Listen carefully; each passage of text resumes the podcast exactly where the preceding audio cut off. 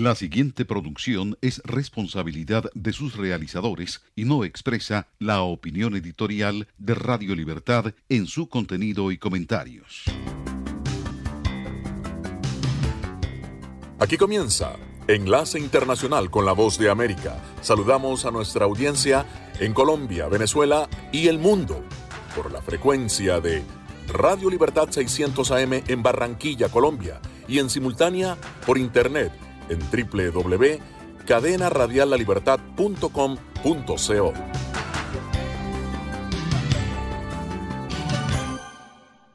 La voz de América presenta.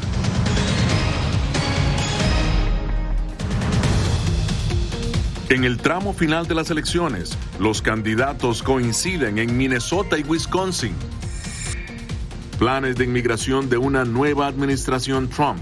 Les diremos de qué se trata. ¿Se puede cambiar de opinión? Hablamos con expertos sobre el peligro del doble voto en Estados Unidos. Y la NASA reconoce la capacidad de joven venezolana Marisol Román, talento estelar.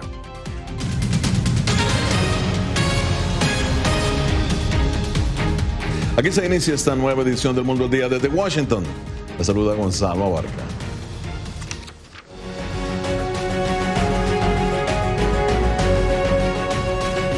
Y en el último tramo de la carrera presidencial, tanto Donald Trump como Joe Biden vuelven a la carga este viernes en Minnesota y Wisconsin. Biden, sin embargo, agrega el estado de Iowa a su agenda en la que es su jornada más larga desde que arrancó su campaña. Jorge Agobián, con nosotros desde Washington. Jorge, ya en la última escala, fíjate, la última escala de la contienda, ¿qué temas manejaron Trump y Biden? Desde Michigan, Trump dijo que esta sería una campaña mucho más fácil si no fuera por la pandemia. El mandatario resaltó lo que considera son logros de su administración en el tema económico, diplomático, pero también en la política migratoria. Vamos a revisar parte de sus declaraciones desde Michigan.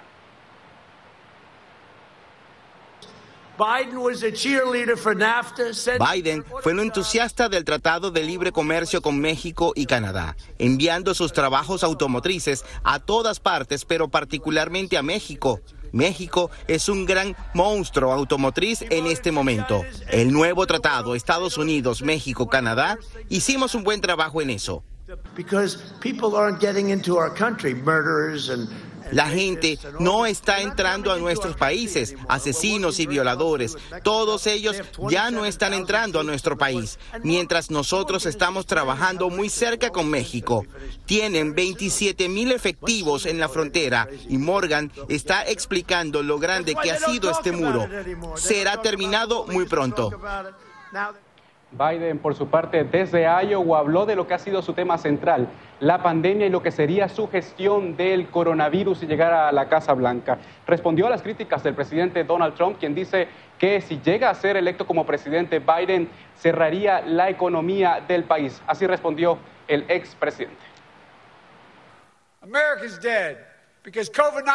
Estados Unidos está muerto debido al COVID-19 casi 1.700 muertes aquí en Iowa. Iowa alcanzó un número récord de casos ayer con más de 2.300 y un número récord de hospitalizaciones, más de 600. Tenemos 9 millones de casos en todo el país, un hito trágico. No voy a acabar con la economía, voy a acabar con el virus. Y nos vamos a la agenda del fin de semana. Los candidatos no van precisamente a descansar durante el fin de semana. Leemos el sábado, Obama y Biden van a Michigan. El presidente Donald Trump recorre Pensilvania. El domingo, Biden va a ese estado, a Pensilvania, mientras el presidente Donald Trump viaja a Georgia, Michigan, Iowa, Florida y Carolina del Norte. Veremos también a la esposa de Biden, Jill Biden, en el estado de Florida y a Kamala Harris en Georgia y Carolina del Norte. El lunes, finalmente, en el último día de esta campaña, Carolina del Norte, Pensilvania, Wisconsin y Michigan, los destinos del presidente Donald Trump, mientras Biden y todo su equipo pasará el día en el estado de Pensilvania. No es una coincidencia que gasten los últimos días y las horas de su campaña en los mismos estados, los que son los claves en estas elecciones presidenciales. Gonzalo. Y bien, Jorge, muchísimas gracias. Descansar, como lo mencionas, ni un segundo, porque lo mismo pasa con la voz de América. Estaremos dando una cobertura especial el día de las elecciones. Y bien, de ser reelegido presidente, Donald Trump implementaría medidas para reducir el número de visas, así como de personas que reciben asilo. Celia Mendoza nos dará los detalles de las declaraciones del consejero para este tema, Steven Miller. Celia, de acuerdo al plan de la Casa Blanca, ¿qué pueden esperar los latinoamericanos que aún desean inmigrar ilegalmente a Estados Unidos?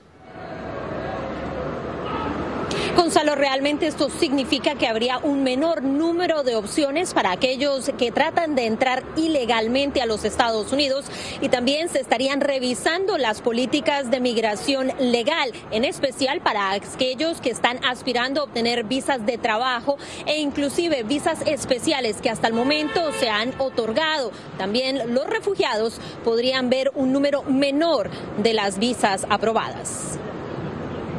Cada vez las leyes son, se ponen más estrictas, cada vez nos cuesta más.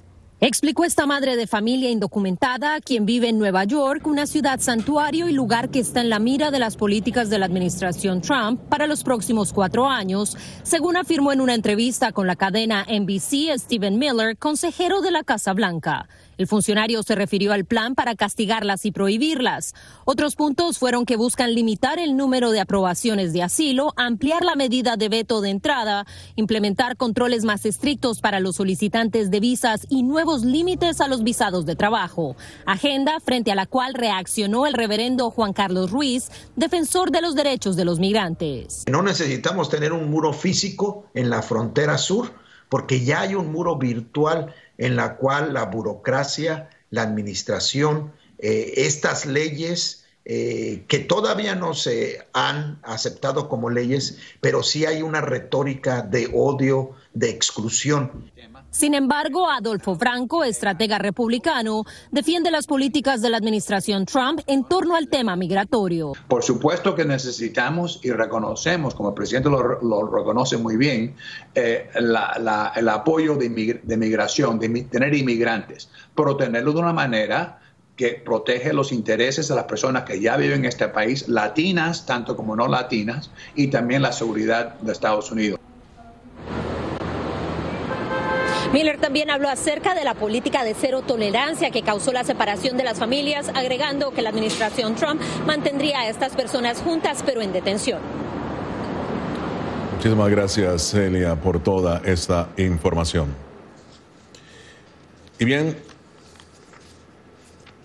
Vamos a pasar ahora a California, más bien, en donde más de 8 millones y medio de votantes de un total de 22 millones ya enviaron sus boletas por correo un gran porcentaje irá personalmente a los centros de votación a votar anticipadamente, pero ¿cómo se procesarán estos votos y cuándo se ofrecerá su resultado? Verónica Bellafañe con la información. Millones de boletas electorales en California ya han sido procesadas. Debido a la pandemia y un aumento del volumen de votos por correo, funcionarios aprobaron legislación de urgencia para abrir los sobres y procesar las boletas hasta 29 días antes del 3 de noviembre. El proceso es minucioso, como explica Liz Oviedo de la Oficina del Registro Electoral del Condado de Santa Clara. En cuanto llegan, se pasan por una máquina que les toma un scan al sobre. Después de tener esta imagen del sobre, verificamos las firmas de cada votante. Se vuelven a pasar los sobres por esta máquina, se abren, se preparan para el conteo. Nosotros empezamos ya a contarlos si falta la firma o hay alguna discrepancia, se contacta al votante para corregir el error. Para agilizar el proceso se contrató más personal, especialmente en condados con más votantes como en Los Ángeles, donde se tienen que procesar casi 6 millones de boletas. El resultado del conteo no se puede revelar hasta el cierre de las urnas. Los primeros resultados son de los votos anticipados y por correo. Después de las 8 de la noche se procesan los votos emitidos el día de la elección. Nueva tecnología facilitará el conteo. Tenemos unas máquinas que parecen robot. Bueno, estas máquinas cuentan de una manera rapidísima, eh, más de 200 boletas por minuto. Por ley, el Estado requiere que los condados envíen su primer lote de resultados a la oficina del secretario de Estado a más tardar dos horas después de que comience el conteo de votos, tras el cierre de las urnas. Verónica Villafaña, Voz de América, Los Ángeles. Y bien, cambiar la forma de votar no es una licencia para votar doble, tampoco para cambiar el voto por otro candidato, dicen los expertos. Laura Sepúlveda habló con ellos y nos trae el siguiente informe. Estados Unidos no tiene un sistema electoral centralizado, sino que los votos se computan en cada estado electrónicamente, lo cual asegura que un ciudadano no vote dos veces. El voto en ausencia por correo o por anticipado no es nuevo, pero este año, con una masiva solicitud de votos en ausencia, la modalidad ha estado en la mira con cierta desconfianza. Ahora se suma la opción de cambiar de parecer. Al respecto le preguntamos al profesor de la Universidad de Columbia, Robert Shapiro, si los participantes podían realmente cambiar su voto. Esto surgió como una pregunta sobre si las personas que envían su boleta por correo y no es recibida y les preocupa que se cuente su voto, pueden ir e intentar votar nuevamente. Y si su boleta por correo no se ha recibido, pueden votar en persona, en cuyo caso se ignoraría la boleta por correo. La Conferencia Nacional de Legislatura Estatal explica que, y citamos, el voto doble a menudo se considera un delito grave en los estados y puede conllevar a fuertes multas o penas de cárcel.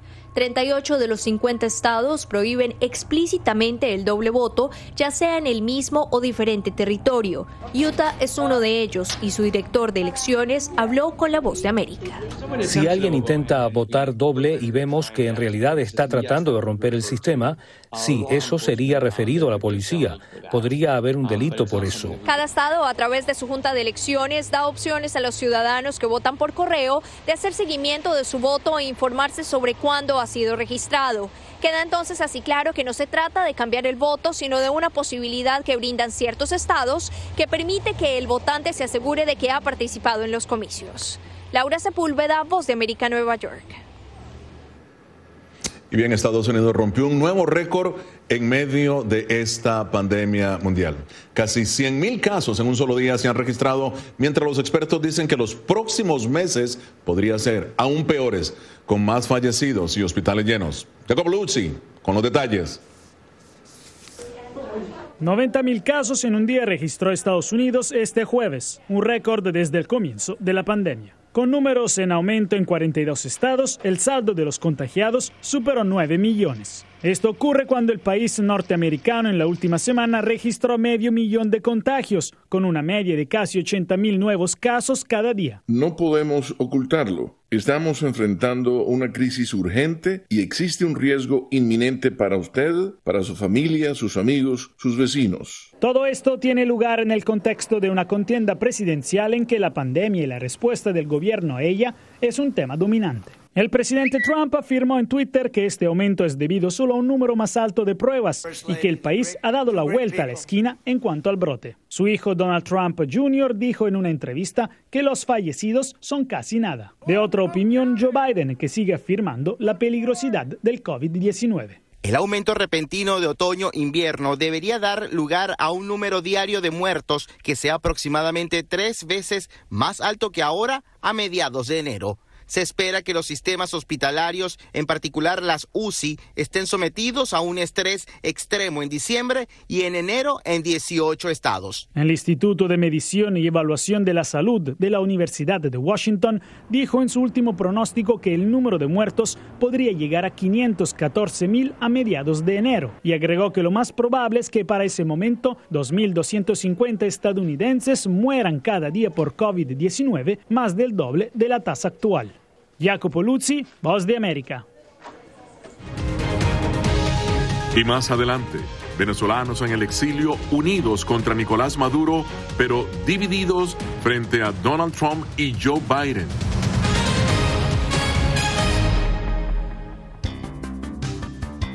Amigos de Radio Libertad. Este martes 3 de noviembre, acompañen a La Voz de América en la más amplia cobertura del proceso electoral en Estados Unidos. Con periodistas en puntos clave, ofreceremos detalles del proceso y te informaremos minuto a minuto desde nuestra página en Internet. Síguenos en www.boanoticias.com. Recuerda, la cita es este martes 3 de noviembre a través de este enlace entre Radio Libertad 600 AM y La Voz de América.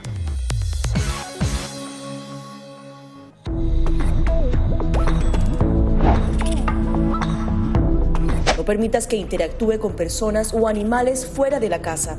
Si una persona de la casa se enferma, evita que tenga contacto con tu mascota.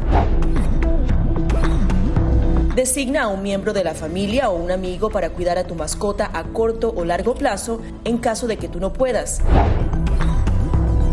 Limpia sus patas una vez que regreses a casa, pero no uses productos tóxicos para ellos como toallitas desinfectantes. Usa champú para bebés y aceite de coco en sus patas si notas picazón o sequedad. Prepara un kit de emergencia que incluya un suministro de medicamentos por 30 días y al menos dos semanas de alimentos y otros suministros. Asegúrate de que todas las mascotas lleven collares y etiquetas con información actualizada como nombre, número de teléfono y necesidades médicas urgentes.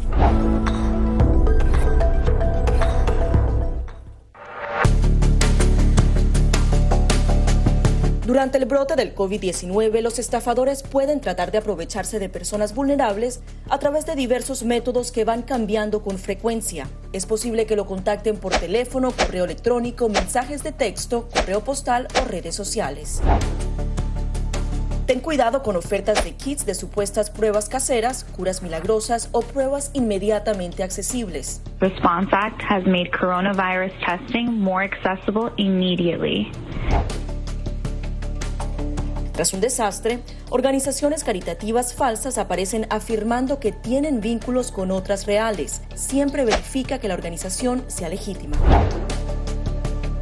Alguien que asegura que trabaja en el gobierno puede pedirte tu información personal o intentar cobrarte cuotas falsas para así ingresar tu cheque de estímulo. Hola a todos los oyentes de Radio Libertad 600 AM. Les saluda Laura Sepúlveda, corresponsal de La Voz de América, y este martes 3 de noviembre estaré ofreciendo informes periodísticos del proceso de las elecciones por la Casa Blanca. Junto a un equipo de producción y periodistas en ciudades como Miami, Houston y Washington, D.C., entre otras, ofreceremos los detalles del proceso, cierre de urnas y conteo de votos.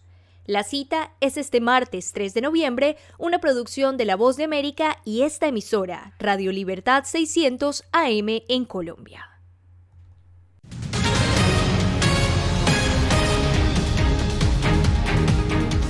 La diáspora venezolana está unida frente a su rechazo a Nicolás Maduro, pero dividida en la elección presidencial de Estados Unidos. A pocos días de los comicios, simpatizantes venezolanos de ambos partidos salen a las calles para asegurar el voto de los indecisos. Antonio Belchin con el informe.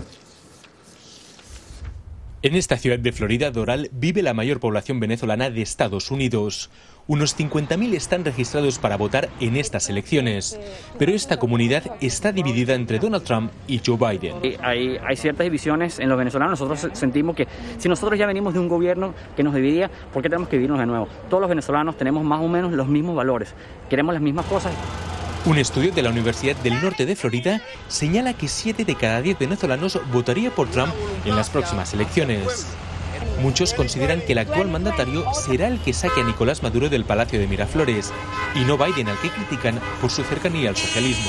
A apoyar al presidente Trump y a negar la posibilidad de que Biden y Harry obtengan la presidencia de la República porque estamos viendo en el Partido Demócrata las mismas cosas que veíamos en lo que Chávez llamaba la tercera vía. Un discurso rechazado por los simpatizantes demócratas venezolanos, que lamentan que se aproveche la crisis en Venezuela para sacar rédito electoral. Biden no es Maduro, Biden no es Chávez, Biden no es uh, ninguno de los que están presentes en el gobierno venezolano hoy en día, así que eh, eh, él no es lo que están uh, haciéndolo ver.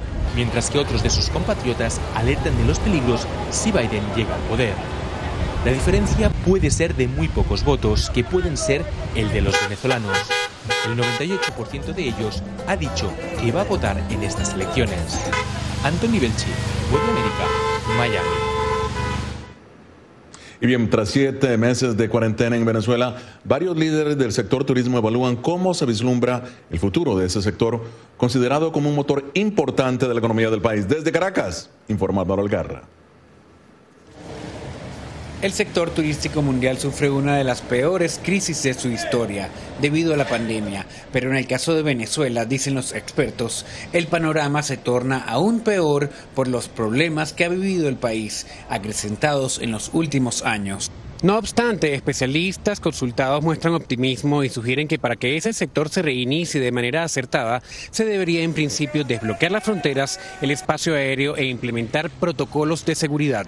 Definitivamente el turismo va a tener un antes y un después. En, eso nos tenemos que nosotros abocar justamente a recuperar la confianza de que los, los sitios de interés turístico son, están libres de cualquier eh, enfermedad o virus en esa misma dirección, María da Silva, integrante del equipo de trabajo del pueblito turístico capitalino denominado El Atillo, expresó que, aunque es complejo organizar cualquier espacio para fomentar actividades, con buena voluntad y disposición será posible hacerlo.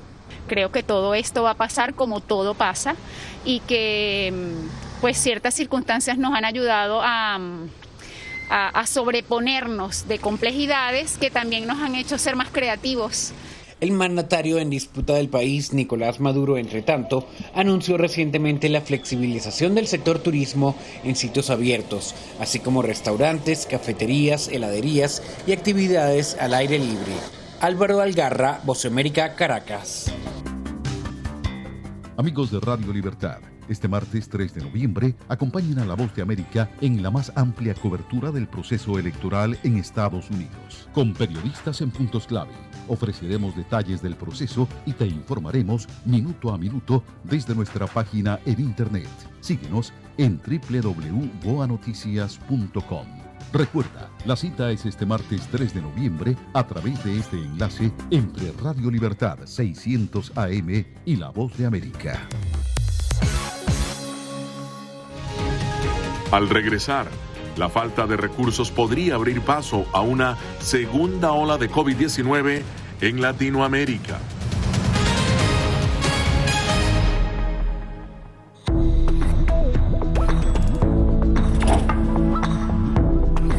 Cuando ellos me traen un tema un poco delicado o fuerte, yo siempre les pregunto primero, Ari, ¿y dónde oíste eso? ¿Quién te lo comentó?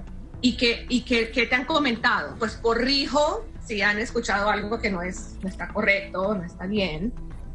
Y les aclaro, pero lo, lo mínimo necesario para su edad.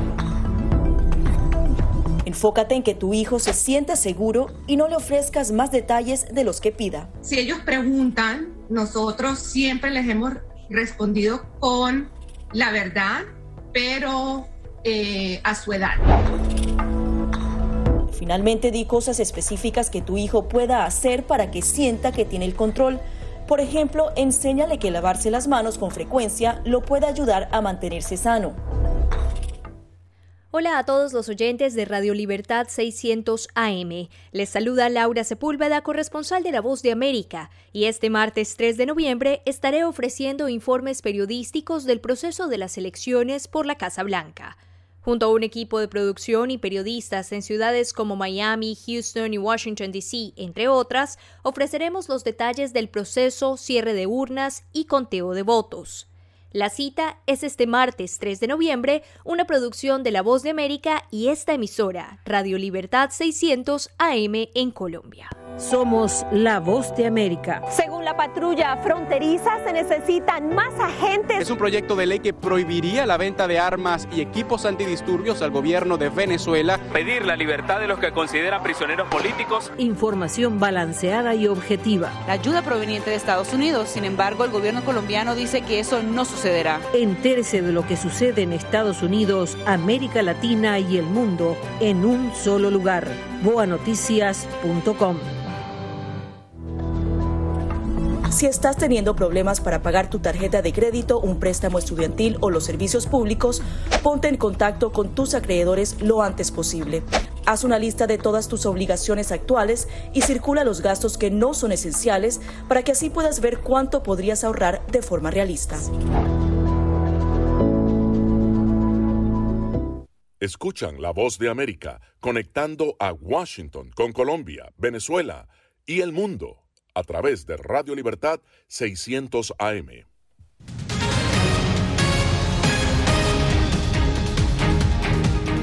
Los jóvenes nicaragüenses desafían la recientemente aprobada ley de ciberdelitos y hacen escarnio del presidente Daniel Ortega y la primera dama Rosario Murillo. Su actitud, de acuerdo a la nueva ley, podría condenarlos a años de cárcel. Donaldo Hernández, desde Managua, con los detalles. Es la vicepresidenta Rosario Murillo el personaje que trata de imitar este estudiante nicaragüense. La sátira a la también primera dama es parte de una protesta denominada Marcha de la Burla Virtual. Nosotros hemos utilizado esa idiosincrasia, ese aspecto de nuestra cultura como la sátira, como otra forma también de resistir. Carmen Chamorro, representante del movimiento Construimos, explica que las burlas no solo van dirigidas a la pareja presidencial. No solamente es burlarse de ellos, sino también es burlarse de la policía, es burlarse también de los poderes tradicionales, de los partidos políticos. Los jóvenes aseguran que con las burlas desafían la ley especial de ciberdelitos, la cual contempla hasta cuatro años de cárcel para aquellas personas que el gobierno considere que denigren a otros ciudadanos. Siempre hay un temor de ser encarcelado porque definitivamente toda persona que está metida en el activismo político o desde la comunicación independiente es objetivo de la dictadura. Pero el oficialismo insiste en que la nueva legislatura busca evitar que cualquier ciudadano sea denigrado o difamado a través de Internet. Esta ley está diciendo de que no podés utilizar más la tecnología de la información Pese a ello, los estudiantes que en el año 2018 iniciaron las protestas contra el gobierno aseguran que seguirán burlándose del sistema político. Donaldo Hernández, Voz de América, Managua. La falta de recursos económicos podría ser un obstáculo para enfrentar una posible segunda ola del coronavirus en América Latina. Néstor Aguilera nos muestra lo que podría suceder en los próximos meses.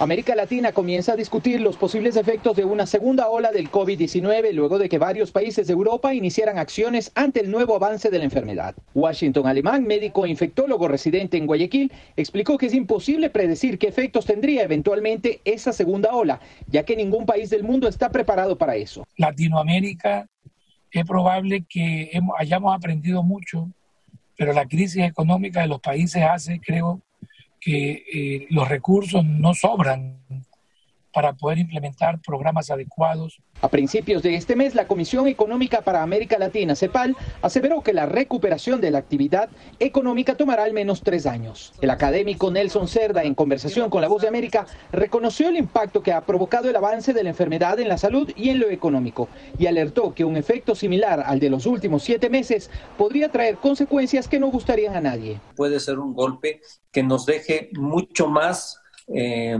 inestables que lo que estamos. Y eso es muy peligroso. El gobierno ecuatoriano ve el panorama con prudencia en momentos en que las cifras de casos muestran una tendencia momentánea a la baja.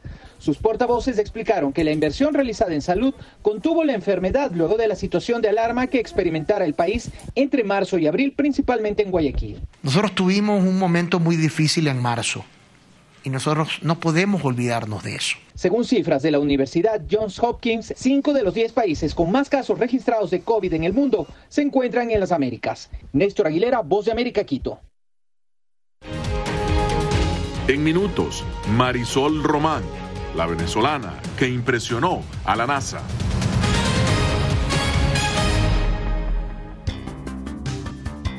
Amigos de Radio Libertad. Este martes 3 de noviembre, acompañen a La Voz de América en la más amplia cobertura del proceso electoral en Estados Unidos. Con periodistas en puntos clave, ofreceremos detalles del proceso y te informaremos minuto a minuto desde nuestra página en Internet. Síguenos en www.boanoticias.com.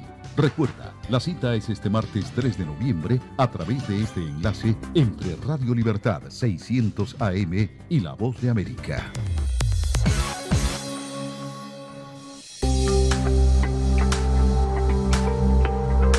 Además de asegurarse de tener un amplio suministro de alimentos en casa, a la gente también le preocupa el poder infectarse del COVID-19 a través de estos productos. La buena noticia es que los Centros para el Control y la Prevención de Enfermedades aseguran que los alimentos no son una vía de transmisión del virus. Expertos en seguridad alimentaria aseguran que es poco probable ya que el virus no se multiplica en los alimentos. Según la Organización Mundial de la Salud, el virus es probablemente susceptible a las temperaturas normales de cocción. En general, los restaurantes tienen normas de seguridad alimentaria que deben seguir, sobre todo para evitar la transmisión de cinco bacterias y virus transmitidos por los alimentos. Esas normas evitarían que el nuevo coronavirus se introdujera en su comida. Somos la voz de América. Escuchan disparos de perdigones, están tirando también bombas. Donald Trump y Kim Jong-un ya se encuentran en Singapur. No han cesado los enfrentamientos entre oficiales de la Guardia Nacional y los manifestantes. Información balanceada y objetiva. Florence ha Ustedes pueden verlo. Interese de lo que sucede en Estados Unidos, América Latina y el mundo en un solo lugar. boanoticias.com.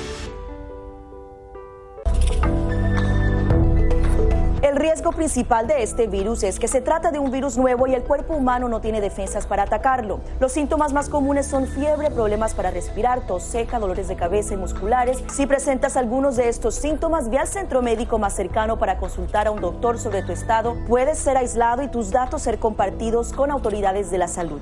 Para más información visita nuestra página web o síguenos a través de las redes sociales bajo arroba Noticias.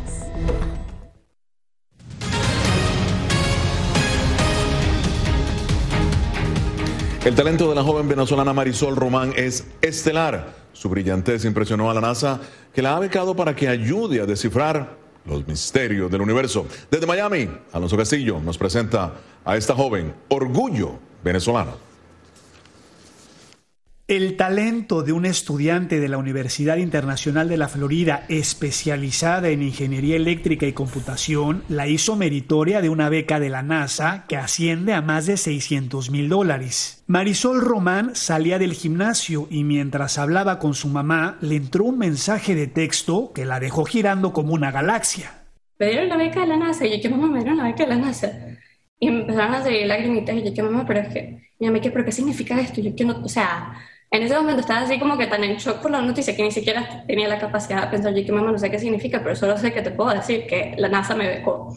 Según nos dijo, uno de los proyectos se enfoca en el perfeccionamiento de señales que se envían entre las naves espaciales y la Tierra que podrían ser utilizadas en futuras misiones de la NASA. Mi proyecto es mejorar una antena. Un tipo de antena específico se llama STAR, que hace eh, simultáneamente transmitir y recibir.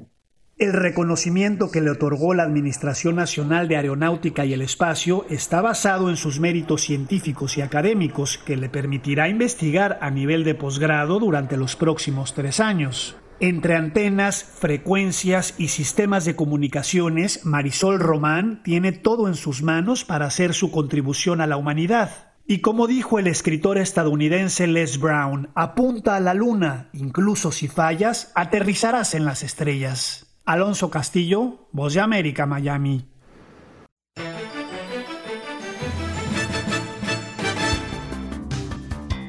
Amigos de Radio Libertad, este martes 3 de noviembre acompañen a la Voz de América en la más amplia cobertura del proceso electoral en Estados Unidos, con periodistas en puntos clave. Ofreceremos detalles del proceso y te informaremos minuto a minuto desde nuestra página en Internet. Síguenos en www.boanoticias.com.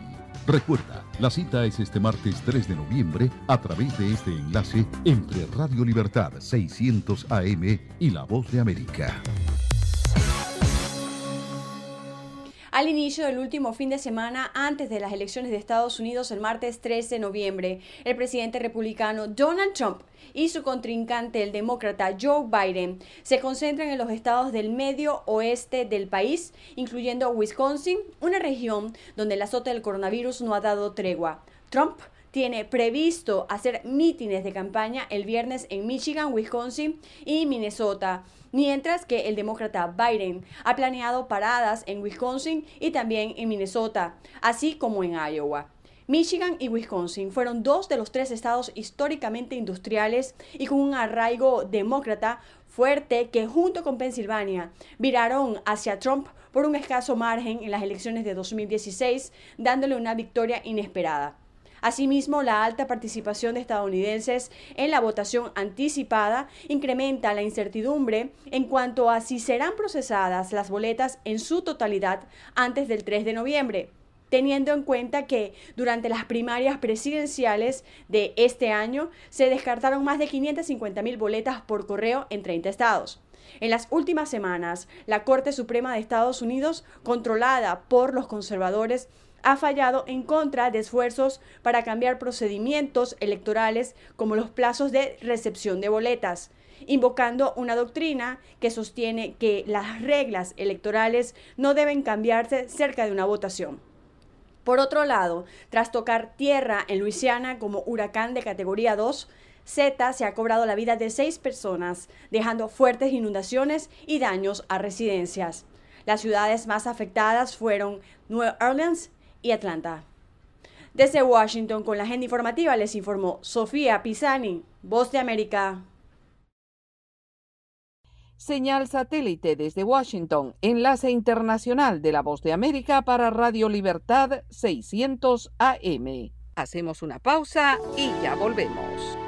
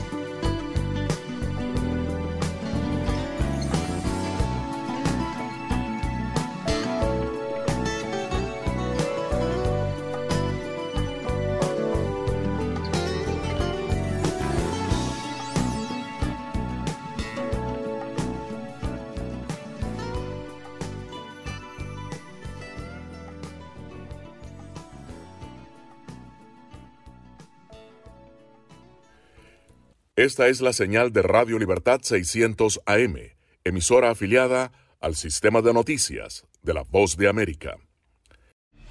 ¿Cómo entender las elecciones en Estados Unidos? Esto es Foro. Le saluda Gonzalo Abarca de la Voz de América. issued a statement of administration policy.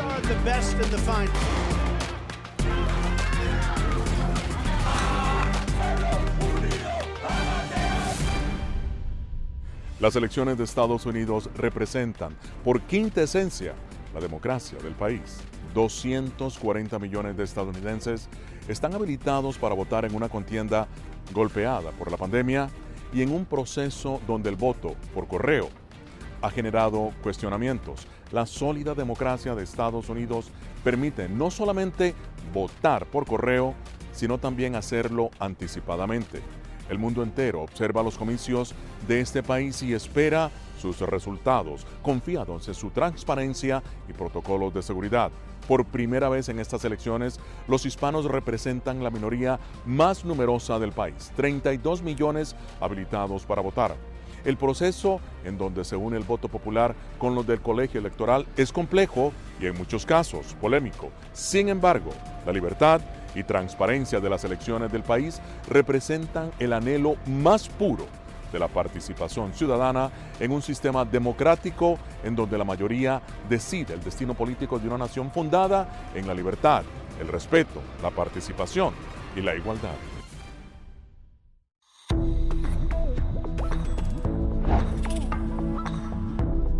Permitas que interactúe con personas o animales fuera de la casa.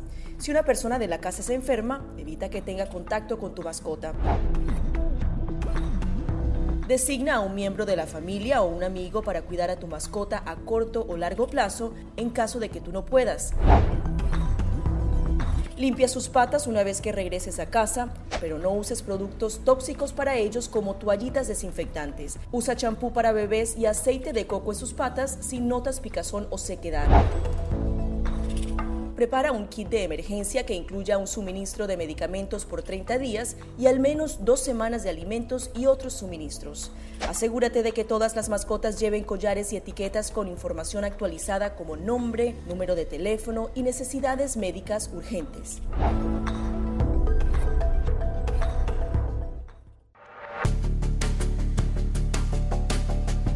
Durante el brote del COVID-19, los estafadores pueden tratar de aprovecharse de personas vulnerables a través de diversos métodos que van cambiando con frecuencia. Es posible que lo contacten por teléfono, correo electrónico, mensajes de texto, correo postal o redes sociales. Ten cuidado con ofertas de kits de supuestas pruebas caseras, curas milagrosas o pruebas inmediatamente accesibles. Response Act has made coronavirus testing more accessible. Tras un desastre, organizaciones caritativas falsas aparecen afirmando que tienen vínculos con otras reales. Siempre verifica que la organización sea legítima. Alguien que asegura que trabaja en el gobierno puede pedirte tu información personal o intentar cobrarte cuotas falsas para así ingresar tu cheque de estímulo.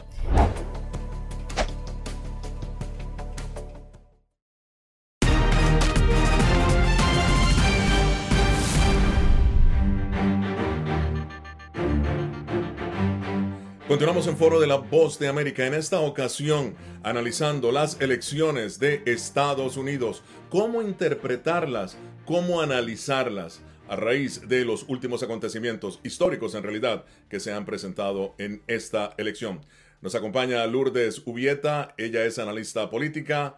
Ricardo Castillo, profesor de la Universidad George Washington y analista político. Y también Vanessa Cárdenas, ella es analista político también. Bienvenidos ambos. Lourdes, ¿cómo explicar estas históricas elecciones a América Latina? Bueno, cada país en América Latina, dependiendo de su, de su situación, interpreta este proceso de una manera. No podemos hablar homogénicamente de América Latina cómo ve el proceso porque dentro de la misma estructura política de cada país de América Latina te van a dar una visión diferente. Si preguntas en Venezuela, preguntas en Colombia, o preguntas en República Dominicana o México, posiblemente vayas a tener eh, posiciones diferentes. Ricardo, el presidente Donald Trump, llamando a cuestionamiento, si se quiere, estas elecciones. ¿Tu opinión? Mira, Trump siempre ha sido un maestro de desviar la agenda, de desviar la agenda, de dominar la agenda, ¿verdad? Esto le fue muy efectivo en las elecciones del 2016 y a lo largo de varios meses de su mandato. Yo creo que principalmente esto es una intención por desviar la agenda del principal problema que tenemos hoy en Estados Unidos, que por supuesto es la gestión de la pandemia. Creo que en este caso no le es tan efectivo porque la pandemia es más grande que sus propias capacidades de cambiar el tema. Dicho esto, no hay ninguna evidencia de que de verdad, eh, una evidencia real, digamos, de que haya la posibilidad de cambiar el resultado de la elección. Ya hay mucha gente votando en muchos estados, no ha habido ningún problema hasta ahora. Además, hay una larga tradición en Estados Unidos en otras elecciones. Esto no fue que lo inventamos eh, hace tres meses, ¿verdad? Vanessa, ¿qué tan sólido es el proceso electoral como tal en Estados Unidos? Sí, no, yo completamente de acuerdo con Ricardo que el proceso electoral en Estados Unidos es muy saludable, es muy confiable.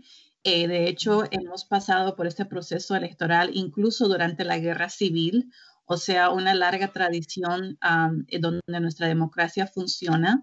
Eh, ya estamos viendo, eh, como, como dijo también Ricardo, millones de personas de estadounidenses que ya están votando y lo importante aquí que comunicar que hay, hay flexibilidad en el voto. Uno puede votar por correo, uno puede votar temprano, uno puede votar el día de las elecciones. Y pienso que el mensaje que deberíamos eh, y, debemos mandar a todos los estadounidenses es que la mejor manera de cuidar nuestra democracia es participando y ejerciendo nuestro derecho al voto. Ahora, Lourdes, eh, se han presentado varios casos en donde se acusa precisamente o se, o se ha dicho de que hay, se han encontrado boletas eh, electorales presidenciales a un lado del camino. ¿Tú crees que esto llama a cuestionamiento de alguna manera el voto por correo en Estados Unidos? yo no estoy de acuerdo con mis dos compañeros en este encuentro, por lo menos en lo que el estado de la Florida se refiere.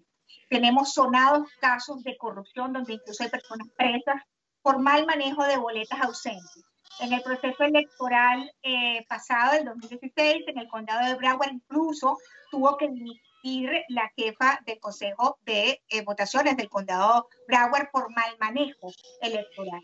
Aquí ha pasado de todo. No sé si es porque es un estado lo que llamamos un estado bisagra, porque hay mucha presión, porque es un, un, campo de batalla político, quizás por todas las anteriores, pero aquí se presenta mucho el tema de eh, malos manejos, y no solamente en boletas ausentes, sino en temas de envío por correo.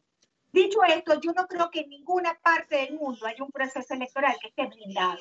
Eh, siempre, por eso hay veedores internacionales en la mayoría de los procesos. Estamos hablando para América Latina. En América Latina eso es lo actual para el, un proceso electoral. Lo curioso es, eh, diría yo, en este proceso, que, esté em, tratando de alguna manera de dar un mensaje de que podría haber un fraude gigantesco electoral. Ya eso es otra dimensión del problema, ¿no? Ricardo, ¿estás de acuerdo? Bueno, estoy de acuerdo en la última parte, porque en la última parte de que no hay ninguna evidencia, más allá de que nos pongamos a enumerar casos de que si pasó esto aquí o allá, pues también pasaron cosas en California con los republicanos. Entonces, siempre hay gente haciendo travesuras en todas partes, pero no hay ninguna evidencia de que eso pueda cambiar el, digamos, el resultado de la elección. Y repito, esto tenemos que analizarlo como un intento del presidente de cambiar, no voy a usar la palabra distraer, porque ya eso tiene una connotación negativa, pero de cambiar la conversación de esta elección. Bueno, yo también quisiera enfatizar que eh, aunque sí hay excepciones, a toda regla y excepciones, en general nuestro sistema es muy sólido Ah, lo que sí pienso que es realmente desazonador es que el presidente esté poniendo más duda en nuestro sistema democrático. Lourdes, a raíz de todo lo que estamos comentando, ¿tú crees que de alguna manera eh, en estados como Florida, que es vital, hay una gran presencia latina, ¿tú crees que de alguna manera se deba precisamente llamar la atención a un recuento de votos al final. ¿Tú crees que es conveniente? ¿Esto ayuda al sistema electoral, al sistema democrático de Estados Unidos, el recuento de votos? Mira, yo no creo que hay que partidizar este tema y no es un tema de que se roben las boletas los republicanos o los demócratas. Lo hagan los demócratas o lo hagan los republicanos, eso debilita el grupo. Entonces, no, no es un tema partidista. Hay que ver más la foto un poco más grande que el partido, ¿no? Después, eh, con respecto a lo que me preguntas, mira, yo creo que la, la, los veedores y si hay un cierre, como ocurrió que en la Florida también con, en la última elección a gobernador, que tuvieron que ir a un reconteo, eso es lo más sano que hay. Yo no, no creo que uno se tenga que oponer a reconteos. Lo que uno se tiene que oponer es al fraude, a la trampa y algo muy importante, a que haya una percepción que es muy importante dentro de la política, que la gente tenga la percepción, más no las evidencias, de que pudo haber un fraude a favor de una u otra opción. Ricardo. Mira, estoy una vez más de acuerdo en una parte y en total desacuerdo en otra, porque aquí no se trata solamente de estar en desacuerdo con el fraude, eso es, eso es obvio.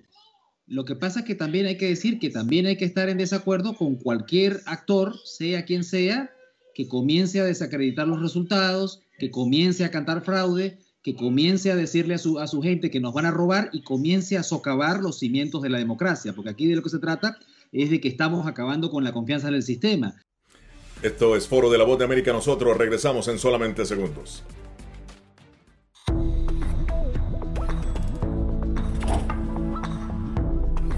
Cuando ellos me traen un tema un poco delicado o fuerte, yo siempre les pregunto primero, Ari, ¿y dónde oíste eso? ¿Quién te lo comentó? ¿Y qué, y qué, qué te han comentado? Pues corrijo si han escuchado algo que no, es, no está correcto, no está bien. Y les aclaro, pero lo, lo mínimo necesario para su edad. Enfócate en que tu hijo se sienta seguro y no le ofrezcas más detalles de los que pida. Si ellos preguntan, nosotros siempre les hemos respondido con la verdad, pero eh, a su edad. Finalmente, di cosas específicas que tu hijo pueda hacer para que sienta que tiene el control. Por ejemplo, enséñale que lavarse las manos con frecuencia lo puede ayudar a mantenerse sano.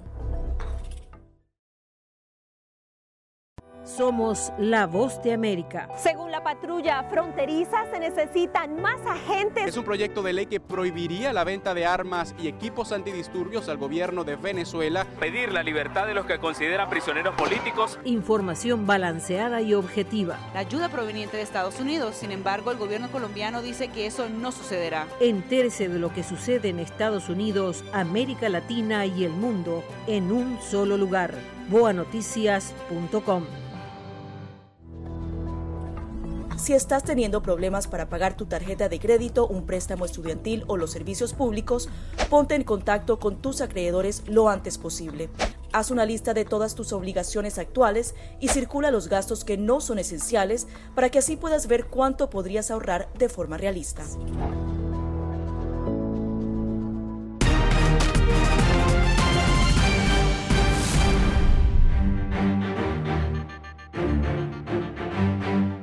Continuamos en foro analizando las elecciones en Estados Unidos. ¿Cómo explicarlas en América Latina? Con nosotros Lourdes Ubieta, analista política, Ricardo Castillo, profesor de la Universidad George Washington, analista político, y también Vanessa Cárdenas, analista política también. Tres analistas precisamente metiendo el bisturí en el proceso político en la democracia de Estados Unidos. Pregunta para los tres. El hecho, el presidente tiene el derecho constitucional de nombrar los jueces. ¿Qué ha pasado con la jueza Amy Coney Barrett? ¿Tiene el derecho o no, Vanessa, de nombrar a esta jueza? ¿O de nominar? Bueno, eh, la realidad es que, eh, y, el problema fundamental es que los republicanos en el pasado se han opuesto a, considerar un nominado para la Corte Suprema con el argumento central de que se debería esperar que el pueblo estadounidense eh, tenga las elecciones y elija al nuevo presidente. También sabemos que las encuestas públicas muestran que la mayoría de estadounidenses también piensan que se debe esperar que las elecciones pasen. Y tercero, ya tenemos miles, millones de estadounidenses que ya están votando. Y también algo muy importante también de recalcar es que el Congreso en estos momentos lo que se debería estar enfocando es en pasar un proyecto de ley para ayudar a las personas que están enfrentando con la crisis del COVID. Entonces, es difícil de ver este proceso de los republicanos de avanzar la nominación de Amy Barrett cuando tenemos esta crisis de enfrente. Ahora, Lourdes, explícanos para Latinoamérica cuál es la importancia o el impacto de la jueza del nombramiento de la jueza uh, Amy Coney Barrett en la Corte Suprema de Justicia. ¿Cuál es su impacto inmediato en medio de estas elecciones y obviamente para el Poder eh, Judicial en Estados Unidos? En Estados Unidos, a diferencia de la mayoría de los países en América Latina, los jueces de la Corte Suprema de Justicia son vitalicios. Eso es algo que si me preguntas mi opinión, yo te diría que habría que reformar. Lógicamente, para una reforma de ese tamaño en los Estados Unidos ya sabemos todo lo que hay que cambiar. Entonces, yo no estoy de acuerdo tampoco con los cargos eh, en, en, en, el Senado o en, o en la Cámara que, que, repiten, están 18, 20, 25 años ejerciendo el mismo cargo. Yo, yo creo que hay que ponerle límite a los cargos públicos en los Estados Unidos, porque los políticos terminan viviendo de hacer política y no de eh, trabajar en función de lo que uno espera de un representante. Ahora, Ricardo, interesante que eh, bueno, en, estos días, en solamente en estos días, se está concentrando precisamente en el nombramiento de la jueza Coney Barrett. Ahora, te pregunto, que obviamente la Corte en este momento inclinada más hacia la parte conservadora, pero ¿cuál es la diferencia en que esté conservadora, en que sea más liberal? Es una Corte Suprema de Justicia que aparentemente debe aplicar la ley en sí misma. Te pregunto, Ricardo. Bueno, sí, que, a ver, yo no diría que aparentemente que debe interpretar la ley, pero el trabajo de los jueces en algún momento es, es interpretarla, ¿de acuerdo? No, y eso por supuesto que genera polémica, pero ese es su trabajo. Por eso es que hay casos que van a la Corte Suprema para una última interpretación. Este es el país del mundo eh, en el que los votantes están más pendientes de esto, ¿verdad? En el que esto se convierte en un tema electoral eh, donde hay muchos votantes que se movilizan por esto, porque es que los jueces pueden decidir en los próximos años temas fundamentales sobre el derecho a la vida, ¿verdad? O el derecho al aborto, el control de armas, o mantener la segunda enmienda tal y como está, temas de cambio climático, temas de la reforma migratoria, o sea, temas fundamentales que cambian el carácter de, digamos, el carácter del país, que tienen consecuencias hasta más grandes que lo que hacen los presidentes, inclusive temas que, van a marcar generaciones. Entonces, esto hace que este sea un tema este, importantísimo. Pero fíjate, eh, te, te pregunto a ti y a Vanessa, ellos no están votando por la jueza, están votando obviamente por un presidente independientemente, ¿no? No, no, no, no, no, ya va, las dos cosas, porque es que esto también tiene consecuencias electorales. Están votando porque es que aquí hay votantes que votan por la segunda enmienda, por el derecho a mantener, o sea, estoy, estoy, poniendo ejemplos de lado y lado, ¿verdad? Y hay votantes que votan pensando quién es el presidente que nomina gente que les va a, en este caso de Trump, a, a, a inclinar el derecho a la vida, ¿verdad? Entonces, o entonces, esto, la gente vota por estas causas. Aquí hay votantes que votan por estos temas o por, el, o por lo otro. Sí, no, yo, yo añadiría, añadiría que el, la, la, situación de que la gente está votando eh, eh, este año movilizados, o hay mucha gente que está votando movilizados por los temas que son, como dijo Ricardo, fundamentales. Muy rápidamente, Lourdes, el tema de el dogma eh, la jueza Barrett católica. El, el tema del dogma, ¿tú crees que verdaderamente viene a impactar en esta, eh, en esta nominación? En la corte, sí. dices tú. Bueno, eh, sin duda es una mujer extremadamente conservadora, ¿no? dudo que sea racista cuando adoptó a dos niños de Haití. Obviamente es provida cuando supo que iba a tener un hijo con síndrome de Down y lo tuvo, no lo abortó es una católica practicante, ese es su derecho. No creo que haya que fusilarla moralmente porque lo sea. Eh, ¿Tiene, los, tiene las, las credenciales académicas y laborales para hacerlo? Sí. Ahora, ¿cómo va a impactar en la, corte, en la Corte Suprema de Justicia? Mira, yo siempre digo que lo mejor que puede pasar es que haya diversidad en todo, para que se tengan que poner a trabajar y, hagan las cosas como es. y no se inclinen ni en la Corte, ni en el Senado, ni en la Cámara por mayoría. Yo siempre digo, ¿quién es que va ganando? Vamos a votar por el otro para que tengan que trabajar y hacer política los políticos en este país. Porque cuando hay mayoría del partido que sea, toman decisiones que no necesariamente son las más ajustadas a las necesidades de los, del pueblo, de los votantes. Esto fue de la voz de América. Nosotros regresamos en solamente segundos. Ahora las noticias de Diario La Libertad también están en www.diariolalibertad.com. Por eso lo sigo siempre, para tener la mejor información, siempre actualizada y con la fuerza de la verdad. Por eso y mucho más. Diario La Libertad se constituye en el periódico de mayor aceptación en la región Caribe. Diario La Libertad, con la fuerza de la verdad. Por la calle. Diario La Libertad. El pregón de la verdad. La libertad, ese es mi diario. La libertad, ¿cómo ha cambiado? La libertad en toda la costa. La libertad que mejor informa. Damos la bienvenida a Radio Libertad 600 AM en Barranquilla, como emisora afiliada al sistema de noticias de la Voz de América. Local en todas partes. Llegó la Tienda Express, el más espectacular programa de fidelidad para tenderos y consumidor final. La Tienda Express, módulo de mercadeo y radio promocional que se comunica con los tenderos a través de la radio. La Tienda Express, una realización de Punto Marketing. 20 años diseñando estrategias exitosas con las mejores marcas del país. Mayores informes en el 315-545-3545. Amigos de Radio Libertad, este martes 3 de noviembre acompañen a La Voz de América en la más amplia cobertura del proceso electoral en Estados Unidos, con periodistas en puntos clave. Ofreceremos detalles del proceso y te informaremos minuto a minuto desde nuestra página en internet. Síguenos en www.boanoticias.com.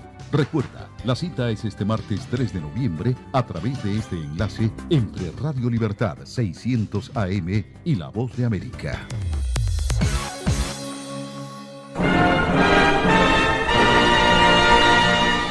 Escuchan Cadena Radial La Libertad. Esta es su estación Radio Libertad, HJHJ, 50.000 vatios de potencia en antena, transmitiendo en su frecuencia 600 kHz. Desde Barranquilla, Puerta de Oro de Colombia. Señal satélite desde Washington, enlace internacional de la Voz de América con Radio Libertad 600 AM.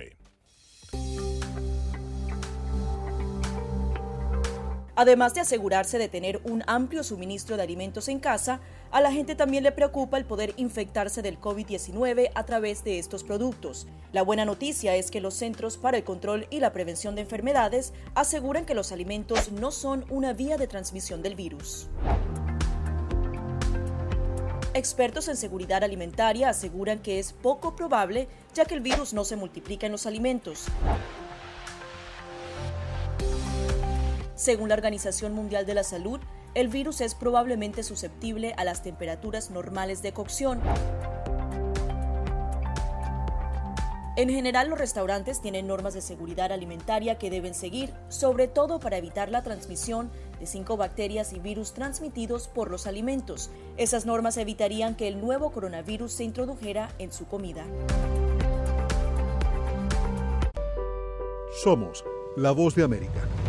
Escuchan disparos de perdigones, están tirando también bombas. Donald Trump y Kim Jong-un ya se encuentran en Singapur. No han cesado los enfrentamientos entre oficiales de la Guardia Nacional y los manifestantes. Información balanceada y objetiva. Florence ha llegado. Ustedes pueden verlo. Entérese de lo que sucede en Estados Unidos, América Latina y el mundo en un solo lugar. boanoticias.com El riesgo principal de este virus es que se trata de un virus nuevo y el cuerpo humano no tiene defensas para atacarlo. Los síntomas más comunes son fiebre, problemas para respirar, tos seca, dolores de cabeza y musculares. Si presentas algunos de estos síntomas, ve al centro médico más cercano para consultar a un doctor sobre tu estado. Puedes ser aislado y tus datos ser compartidos con autoridades de la salud. Para más información visita nuestra página web o síguenos a través de las redes sociales bajo arroba Noticias.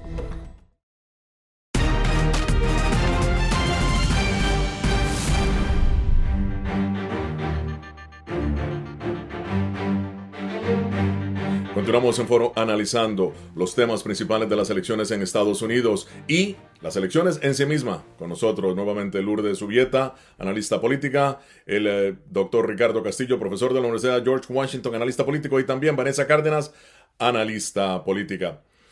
Vamos a analizar ahora el tema del colegio electoral. Eh, Vanessa, fíjate qué interesante. Cuesta todavía comprender que en realidad no es el voto universal quien elige presidente, sino el colegio electoral. Háblanos un poco de esto, del impacto que puede causar en Estados Unidos. Bueno, yo pienso que es por eso que es tan importante que, eh, bueno, que tengamos al mayor número de votantes que posibles que puedan participar. Porque si tenemos, digamos, una contienda muy cerrada, entonces es ahí cuando vamos a decirnos, ok, ¿qué es lo que pudo pasar aquí?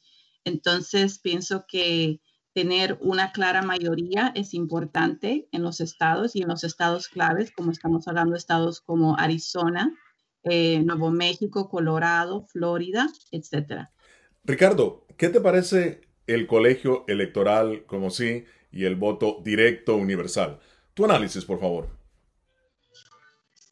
Bueno, eh, son las reglas del juego, digamos, en todas las elecciones. Eh, yo también, digamos, le doy una mirada a otros países. Uno tiene que entender eh, cómo son las reglas. En algunos países hay primera vuelta, en otros países hay segunda vuelta, en algunos países el voto obligatorio, en otros países el voto opcional. Esas son las reglas que los norteamericanos nos hemos dado, ¿verdad? la diferencia para quienes nos escuchan, algunos que tienen una idea, no es, básicamente es que cada estado hay, estados que además se, se, dividen también, tiene un número de puntos, permítanme, no, no quiero frivolizarlo, pero tiene un número de colegios electorales y el ganador, en casi todos los casos, salvo una excepción, se lleva todos los votos de ese colegio electoral, haya ganado 100 a 0 o haya ganado por un voto. Y al final, como hay 538 colegios electorales, gana el que tenga la mitad más uno y gana el que tenga 270, ¿verdad?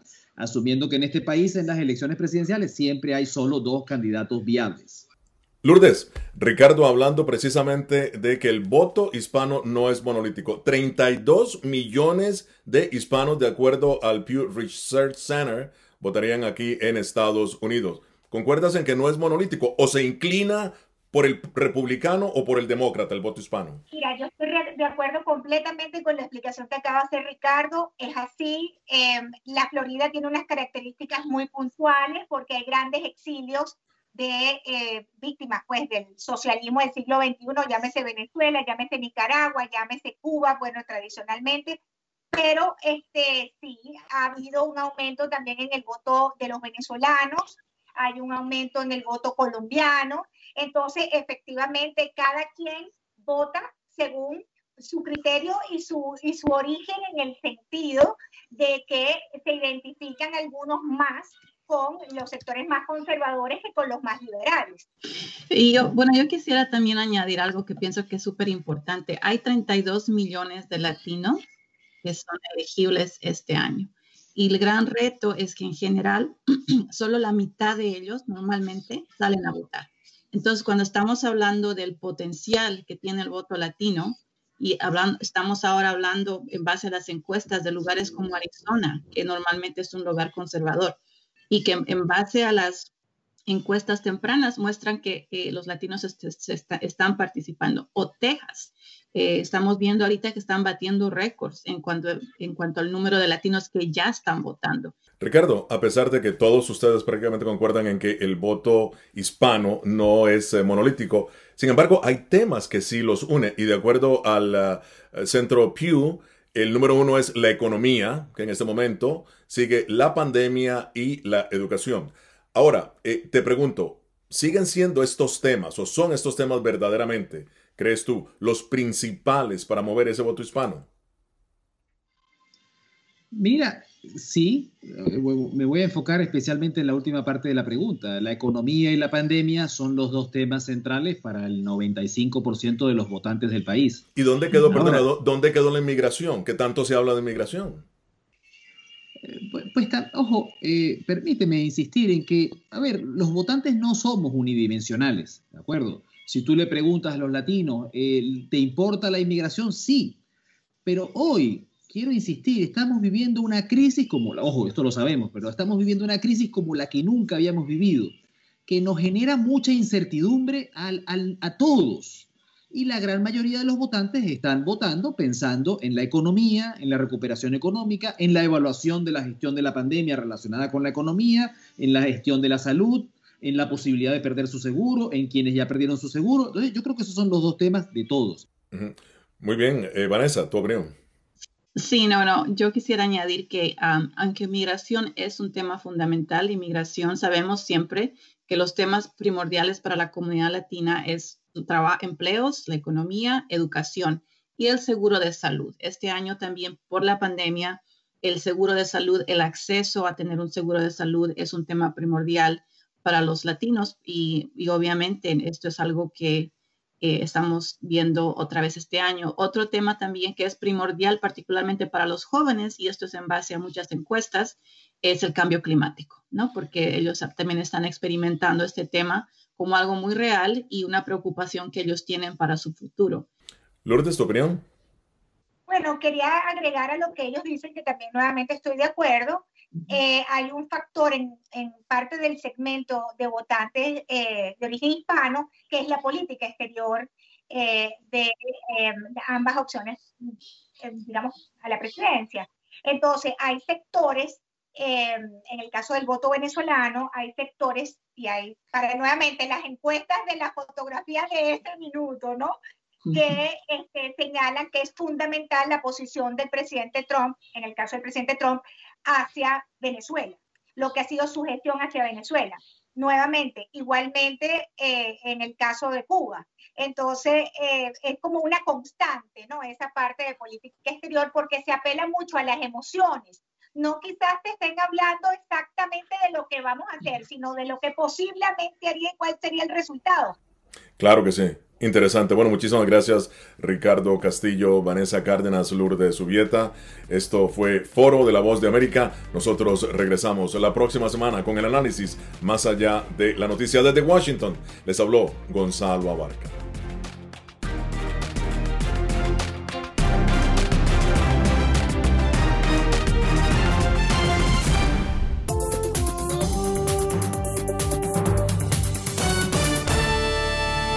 A todos los oyentes de Radio Libertad 600 AM. Les saluda Laura Sepúlveda, corresponsal de La Voz de América, y este martes 3 de noviembre estaré ofreciendo informes periodísticos del proceso de las elecciones por la Casa Blanca.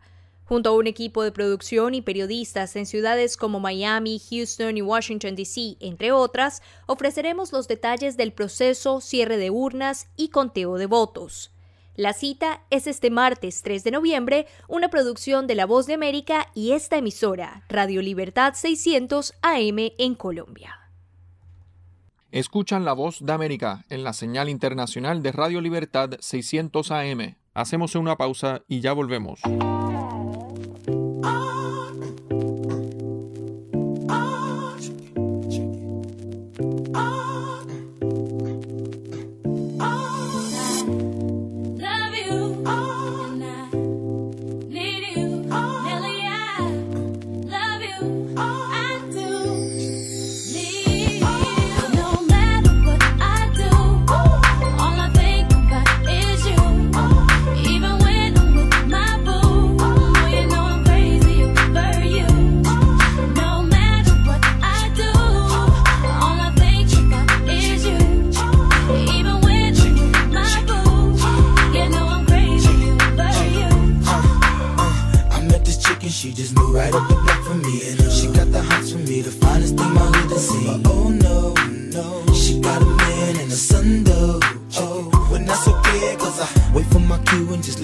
My position like a show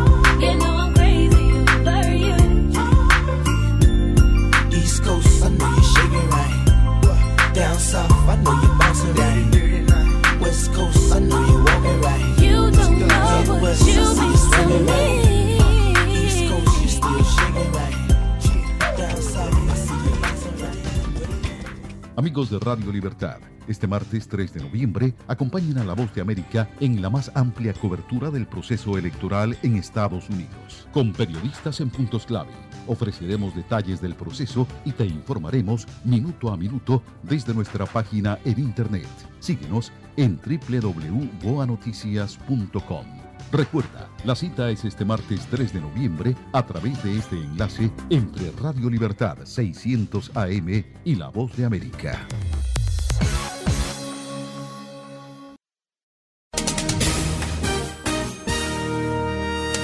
Este es un avance informativo de La Voz de América.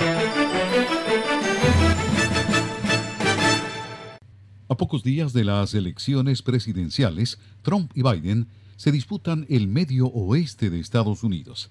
Tenemos la información con Jorge Agobián. Desde Michigan, Trump dijo que esta sería una campaña mucho más fácil si no fuera por la pandemia. El mandatario resaltó lo que considera son logros de su administración en el tema económico, diplomático, pero también en la política migratoria. Vamos a revisar parte de sus declaraciones desde Michigan.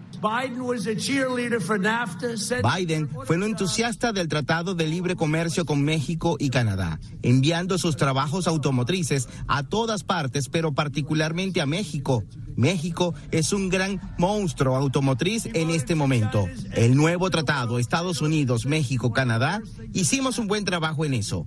Because people aren't getting into our country, murderers and la gente no está entrando a nuestros países, asesinos y violadores. Todos ellos ya no están entrando a nuestro país, mientras nosotros estamos trabajando muy cerca con México.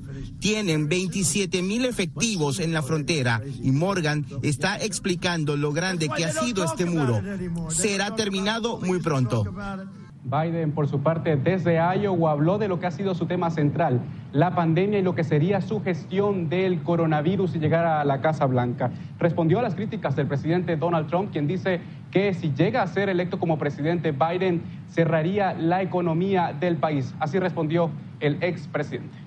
America's dead because COVID-19. Estados Unidos está muerto debido al COVID-19. Casi 1.700 muertes aquí en Iowa. Iowa alcanzó un número récord de casos ayer con más de 2.300 y un número récord de hospitalizaciones, más de 600. Tenemos 9 millones de casos en todo el país, un hito trágico. No voy a acabar con la economía, voy a acabar con el virus.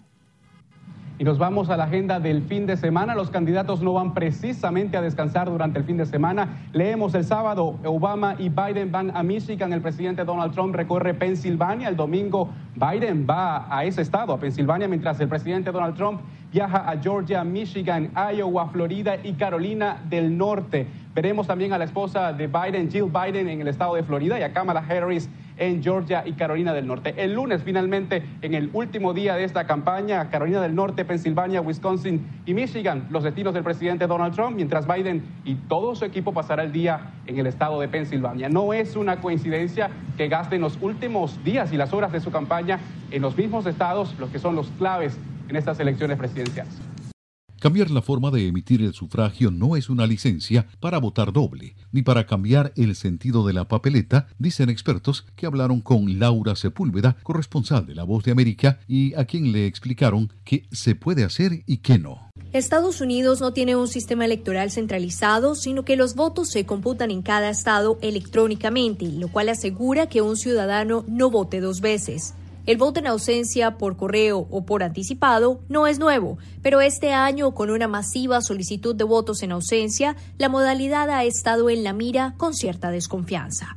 Ahora se suma la opción de cambiar de parecer. Al respecto le preguntamos al profesor de la Universidad de Columbia, Robert Shapiro, si los participantes podían realmente cambiar su voto.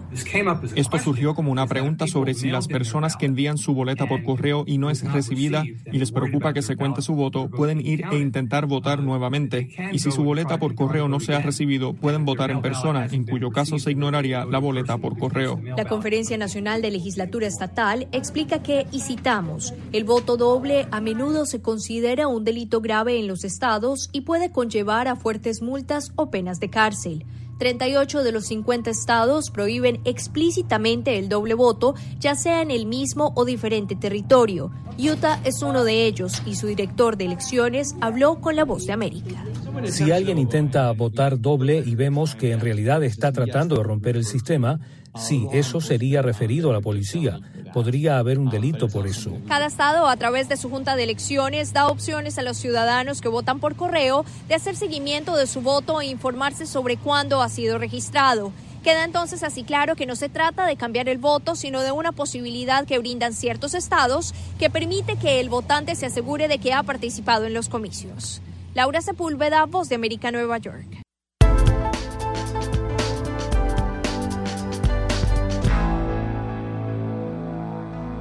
El presidente de Estados Unidos, de ganar un segundo término en la Casa Blanca, implementaría medidas para reducir el número de visas, así como de personas que reciben asilo. Celia Mendoza nos da detalles acerca de las declaraciones de su consejero para este tema, Stephen Miller. Cada vez las leyes se ponen más estrictas, cada vez nos cuesta más. Explicó esta madre de familia indocumentada, quien vive en Nueva York, una ciudad santuario y lugar que está en la mira de las políticas de la administración Trump para los próximos cuatro años, según afirmó en una entrevista con la cadena NBC Stephen Miller, consejero de la Casa Blanca. El funcionario se refirió al plan para castigarlas y prohibirlas. Otros puntos fueron que buscan limitar el número de aprobaciones de asilo, ampliar la medida de veto de entrada, implementar controles más estrictos para los solicitantes de visas y nuevos límites a los visados de trabajo. Agenda frente a la cual reaccionó el reverendo Juan Carlos Ruiz, defensor de los derechos de los migrantes. No necesitamos tener un muro físico en la frontera sur porque ya hay un muro virtual en la cual la burocracia, la administración, eh, estas leyes eh, que todavía no se han aceptado como leyes, pero sí hay una retórica de odio, de exclusión. Según el reverendo Ruiz, estas políticas están causando estragos en las comunidades migrantes. Sin embargo, Adolfo Franco, estratega republicano, defiende las políticas de la administración Trump en torno al tema migratorio. Por supuesto que necesitamos y reconocemos, como el presidente lo, lo reconoce muy bien, eh, el apoyo de, de migración, de tener inmigrantes, pero tenerlo de una manera que protege los intereses de las personas que ya viven en este país, latinas tanto como no latinas, y también la seguridad de Estados Unidos. No podemos perder control de nuestra frontera eh, por razones, muchas razones económicas y también de seguridad nacional. Las medidas, según Miller, pueden ser implementadas por orden ejecutiva, mientras otras serían puestas en manos del Congreso para generar una ley. Celia Mendoza, Voz de América, Nueva York.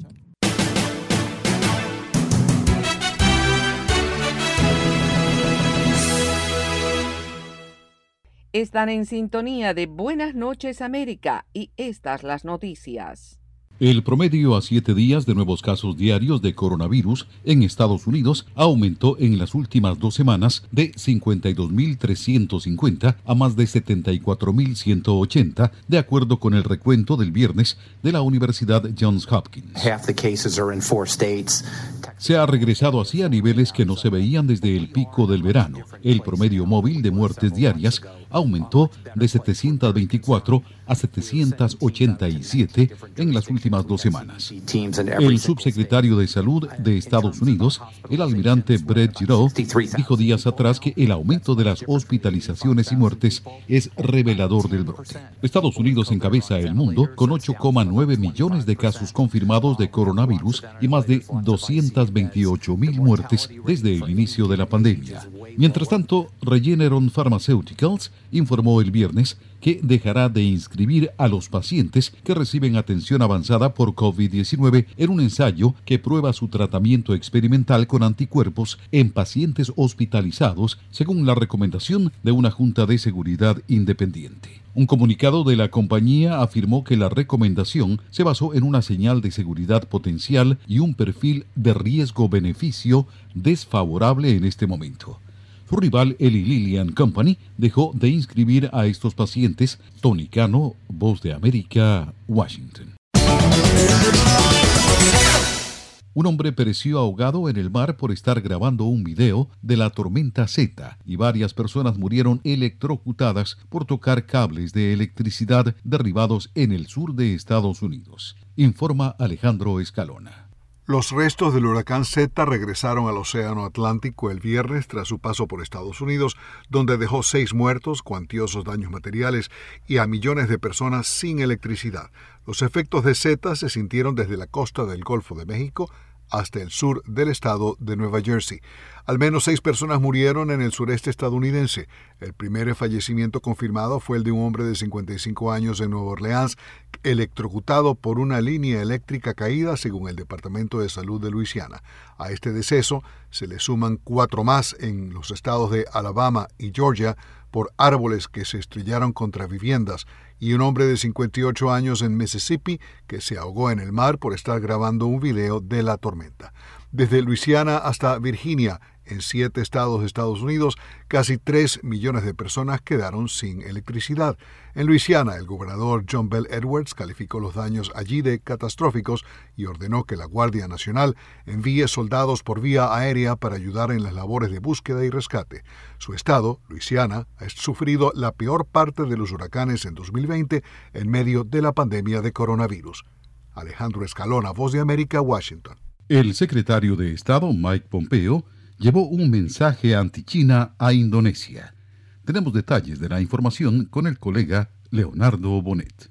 Pompeo atacó Beijing por su trato a las minorías religiosas y calificó a China como la amenaza más grave para el futuro de la libertad religiosa.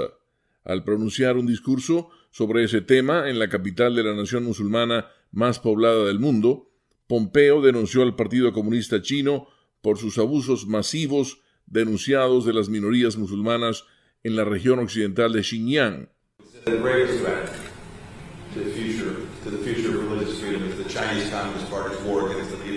La amenaza más grave para el futuro y para el futuro de la libertad religiosa es la guerra del Partido Comunista Chino contra la gente de todas las religiones, musulmanes, budistas, cristianos y practicantes del Falun Gong por igual. El Partido Comunista Chino ateo ha tratado de convencer al mundo de que su violencia contra los musulmanes uigures en Xinjiang es necesaria como parte de sus esfuerzos antiterroristas o de alivio de la pobreza dependiendo de la audiencia a la que estén hablando. El jefe de la diplomacia estadounidense calificó como fantasía las afirmaciones de los funcionarios chinos de que los uigures están ansiosos por olvidar sus identidades étnicas, religiosas y culturales para modernizarse y disfrutar de los beneficios del desarrollo liderado por el Partido Comunista Chino e instó a los indonesios a rechazarlos. Leonardo Bonet, Voz de América, Washington.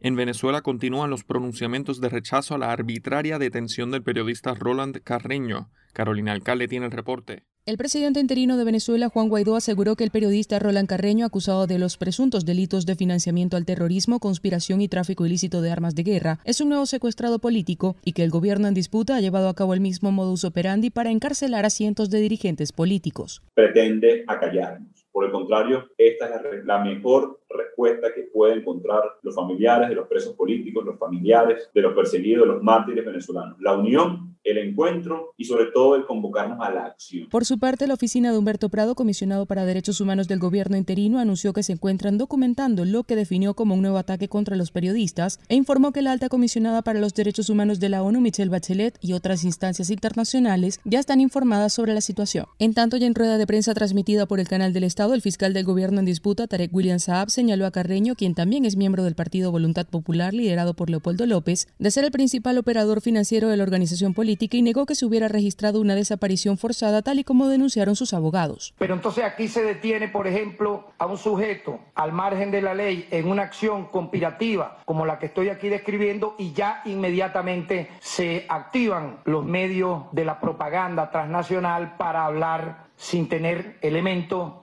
de una presunta desaparición forzada. Todo lo contrario. El Tribunal Supremo de Justicia del Gobierno en disputa señaló a Carreño de haber coordinado el financiamiento de la logística que aseguran habría sido utilizada en lo que califican como el plan de fuga de Leopoldo López. Carolina, alcalde Voz de América, Caracas. Y nos vamos informativamente hacia Nicaragua, un país que está en una nueva fase en la disputa por la hegemonía política entre los empresarios y las fuerzas emergentes de abril de 2018. Daliana Ocaña en el reporte. A un año de realizarse las elecciones generales en Nicaragua, la oposición no encuentra un camino apropiado para enfrentar unidos en las urnas al presidente Daniel Ortega, al que hacen responsable de la crisis social y política que vive el país desde hace dos años. Los intentos de unidad de la oposición sufrieron esta semana un nuevo revés con la salida del sector empresarial de la coalición nacional, lo que demuestra, según analistas como el sociólogo y cofundador del Frente Sandinista Oscar René Vargas, que han caído en el síndrome de la ceguera política. Nada, nada ayuda más a la dictadura Ortega Murillo que tener un competidor estúpido. Hemos entrado en una fase en la disputa por la hegemonía política entre el gran capital y las fuerzas emergentes de abril del 18. Mientras los integrantes de la coalición nacional mantienen el llamado a la unidad, aunque criticaron lo que califican como una acción divisionista, según dijo Lenín Salablanca, excarcelado político y representante territorial de esta organización. Y aún nuestro mensaje de unidad puede llegar a todas las personas que lo reciban para bien. Ya no voy a seguir hablando de los empresarios y del grupo de estudiantes que decidieron retirarse. Por su parte, el analista político Bosco Matamoros sostiene que en Nicaragua nunca existió una verdadera unidad opositora. Por sus afinidades, por sus orientaciones ideológicas y por las actitudes personales, no se materializó. Todo esto ocurre mientras el presidente Daniel Ortega endurece las leyes del país para marginar a la oposición que se prepara para una de las elecciones más controversiales en los últimos años. Daliano Caña, Voz de América, Nicaragua. La pandemia del COVID-19 en México afecta una de las más importantes tradiciones como es la celebración del Día de los Muertos. Sara Pablo tiene el informe. En México, como en muchos lugares del mundo, el dolor por el fallecimiento de familiares y amigos se ha multiplicado. De acuerdo con cifras oficiales, las muertes por la pandemia del COVID-19 en el país son ya más de 90 mil. Paradójicamente, debido a las medidas sanitarias, los mexicanos no podrán recordar a sus seres queridos de la manera en que lo han hecho en años anteriores, con el amarillo naranja de la flor de cempasúchil como distintivo. La mayoría de los panteones permanecerán cerrados para evitar aglomeraciones y contagios, y en comunidades como Mixquic, donde tradicionalmente cientos de personas pasan la noche en los cementerios, las celebraciones ahora han sido canceladas Autoridades piden a la población no reunirse con familiares, quedarse en casa y en caso de salir, hacerlo con extrema precaución. Es el subsecretario de Salud Hugo López Gatel. Vamos a honrar a quien perdió la vida, no contribuyamos a aportar más personas que pierden la vida. Si vamos a los panteones, es una tradición importantísima, pero tenemos el riesgo de ser parte de quienes pierden la vida o contribuir a que otros seres queridos pierdan la vida. Carmen Serrano dijo estar de acuerdo con el cierre de los cementerios. Aunque que llevemos la celebración a la casa y solo pongamos el altar, pues yo opino que sigamos cumpliendo con las medidas sanitarias. Ahora las formas son otras. El gobierno decretó tres días de luto nacional en memoria de los muertos por COVID. Además, se montará una ofrenda en Palacio Nacional. Sara Pablo Voz de América, Ciudad de México. En tanto, sin fiestas y en casa bajo toque de queda y ley seca, los colombianos celebrarán Halloween este fin de semana. Manuel Arias Naranjo nos da detalles.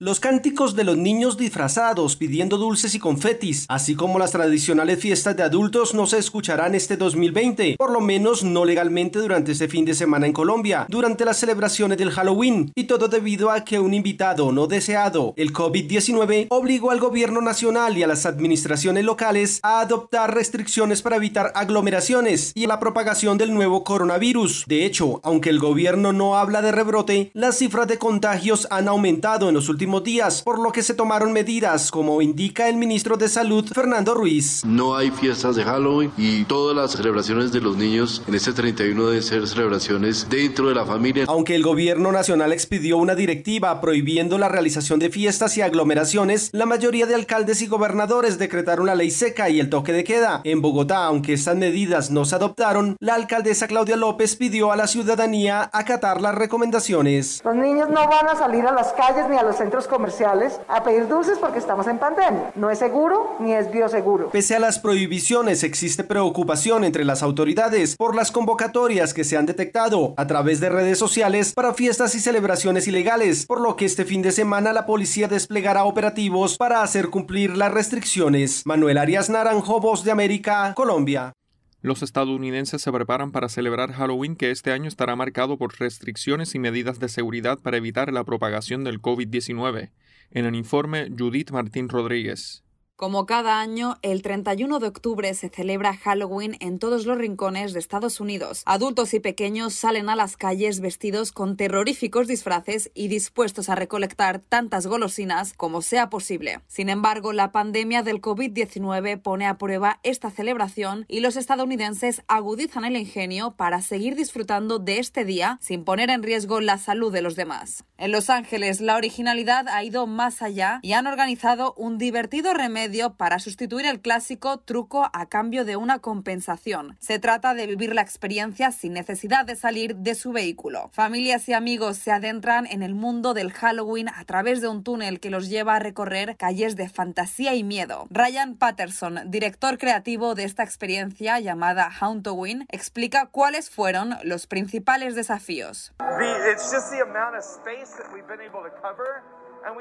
Es solo la cantidad de espacio que hemos podido cubrir y queríamos asegurarnos de que no fuera solo un recorrido rápido en automóvil, que literalmente la gente tuviera una experiencia. Para muchos otros, la opción más segura son las videoconferencias y algunos anticipan que plataformas como Zoom o Skype se saturarán por la enorme cantidad de conexiones que se estarán dando a lo largo de la jornada. Judy Martín Rodríguez, Voz de América, Washington.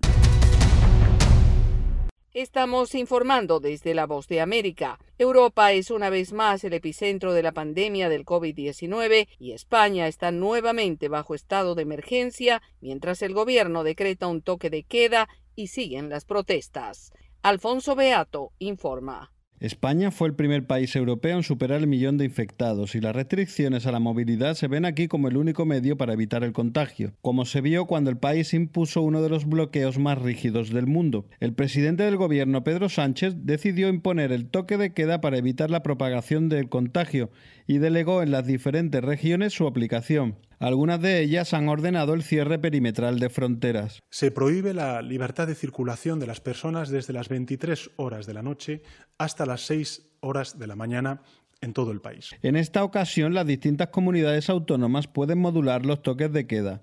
En Madrid comienza a medianoche. En Cataluña es a las 10 y se impone después de haber ordenado el cierre de restaurantes. Todo apunta a que la medida se extenderá por más tiempo. Sin embargo, algunos dueños de estos negocios decidieron protestar y desafiar la orden de las autoridades, como Rosa Esteba, que decidió mantener su restaurante abierto con medidas de seguridad, incluida la compra de un purificador de aire. Este, esta máquina sale, mira, aquí están 24 horas de día y de noche moviendo y pasa por tres filtros.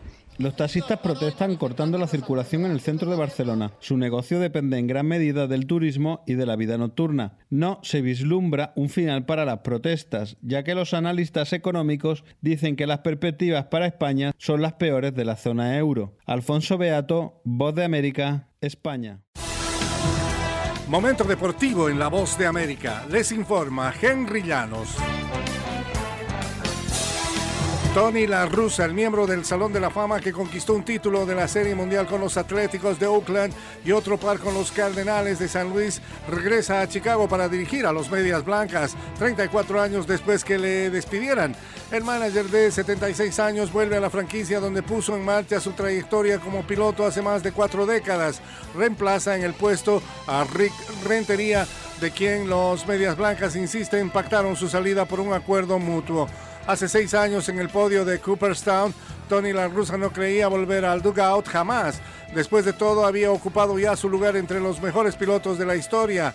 Con el paso de las siguientes temporadas todo comenzó a cambiar y simplemente la rusa no pudo resistirse a la oportunidad que le dan los medias blancas.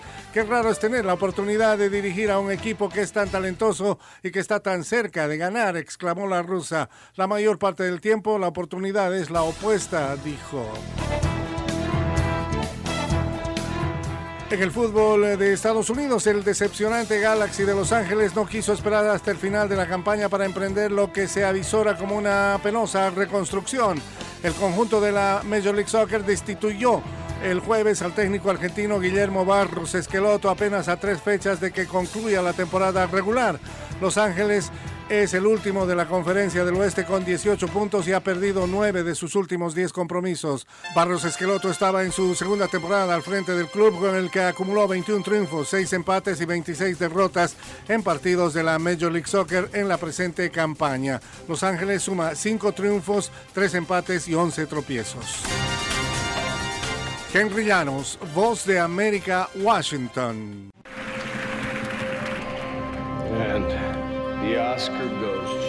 Acompáñenos de lunes a viernes con las noticias del mundo del entretenimiento. Lo mejor del cine. So, Skrulls are the bad guys. Los estrenos de Hollywood. I've never seen anything like this. Who am I? She's the last of her kind. So I'm 300 years old. A leader, you are. You have the most advanced weapon ever. Lo mejor en música. Las noticias del espectáculo. Lady Gaga declaró al diario The New York Times que el actor Alex Bowen dijo el miércoles que se inscribirá en un curso para- de lunes a viernes El mundo del entretenimiento llega a ustedes desde los estudios de La Voz de América en Washington.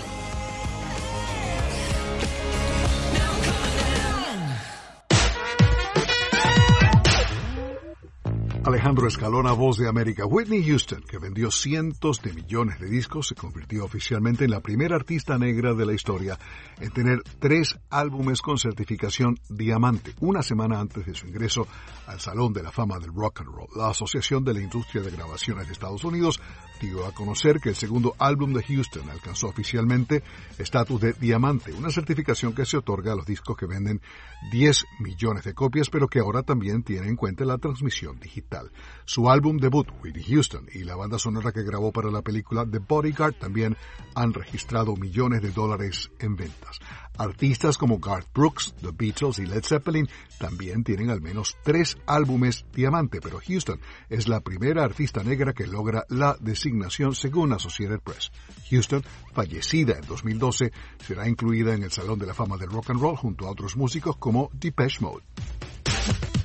A principios de este año se informó que el director de Hairspray, Adam Shankman, dirigiría Hocus Pocus 2 para Disney Plus y que Bette Midler, Sarah Jessica Parker y Kathy Najimy regresarían para la secuela, pero no se había confirmado. La comedia de 1993 está protagonizada por el trío de actrices que hacen el papel de brujas que fueron ejecutadas en el siglo XVII y que ahora son inmortales. Midler confirmó que ella, Parker y Najimy volverán a interpretar a Winifred, Sarah y Mary respectivamente. La película Hocus Pocus se ha convertido en una de las favoritas de la temporada de Halloween. El coronavirus ha acallado momentáneamente la escala de Milán. Esta semana fue anunciado que 18 cantantes y 9 músicos dieron positivo por la enfermedad. Todo el coro y la sección de viento de la orquesta están en cuarentena mientras esperan los resultados de las pruebas de otros miembros del personal. Paolo Puglisi, representante sindical de la Escala, dijo que se han suspendido todos los ensayos. La Escala reabrió en julio después de estar cerrada por cuatro meses durante la primera ola de COVID. La orden de cierre vence el 24 de noviembre y en octubre de 1978 Chic debuta con su sencillo Le Freak, tema disco que pasó seis semanas no consecutivas en la cima de las 100 calientes. La canción fue escrita y producida por los fundadores Chic, Bernard Edwards y Nile Rodgers y también pasó cinco semanas en el número uno de la lista Rhythm and Blues. Es todo por el momento, Alejandro Escalona, Voz de América, Washington.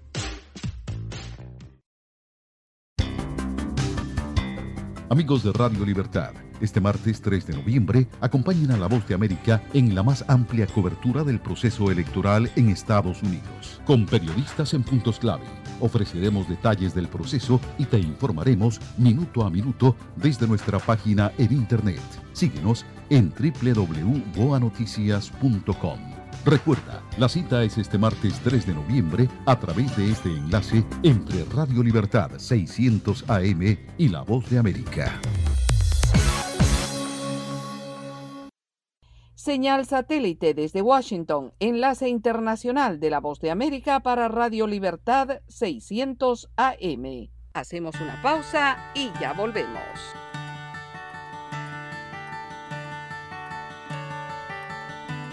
You fill up my senses like a night in a forest,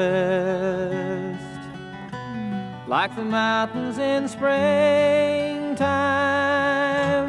like a walk in the rain, like a storm in the desert, like a sleepy blue ocean you fill up my senses. Come fill me again. Come, let me love you. Let me give my life to you. Let me drown in your laughter. Let me die in your arms. beside you. Let me always be with you. Come, let me love you. Come, love me.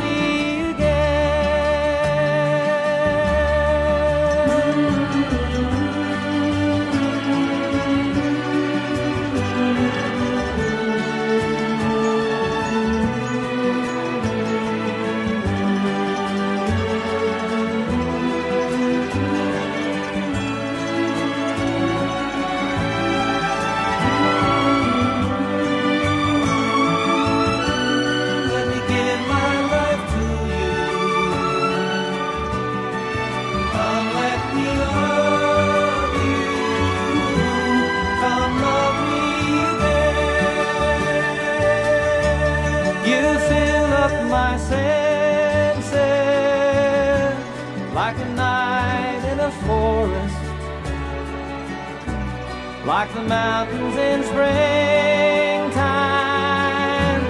like a walk in the rain, like a storm in the desert, like a sleepy blue ocean. You fill up my senses.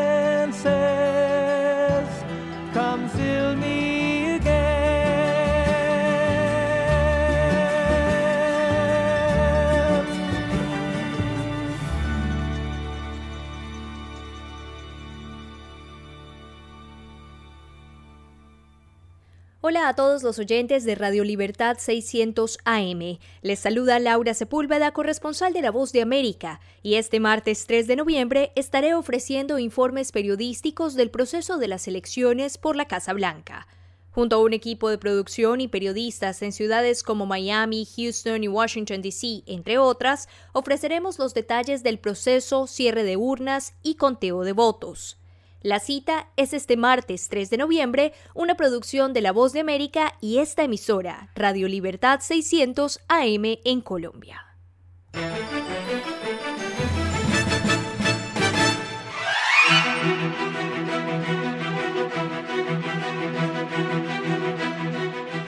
Desde Washington, soy Yoconda Tapia y estamos en Conversando con la Voz de América. El turismo en Venezuela sufre un fuerte impacto por el COVID-19 que se suma a la crisis ya existente en el país. Nuestra corresponsal en Caracas, Carolina Alcalde, entrevistó a José Yapur, presidente de la Federación de Empresarios de Nueva Esparta, estado donde se encuentra Isla Margarita, uno de los puntos turísticos más importantes del país. La posibilidad de que el sector se pueda reactivar, por supuesto que contenta mucho a todos los prestadores de servicios turísticos. Vamos a tener que esperar a saber cómo es eso, ese funcionamiento específico, porque se nos indicó que iba a ser, iba a ser progresivamente. Y bueno, en eso queremos ver cómo funciona esa progresividad. En, en el estado de Nueva Esparta, que es uno de los principales estados turísticos, y asumo que también la situación es similar en los estados Mérida y Falcón, siendo estos los de mayor, los de mayor movimiento turístico que hay en, en la actualidad, pues se han venido ya preparando desde hace algún tiempo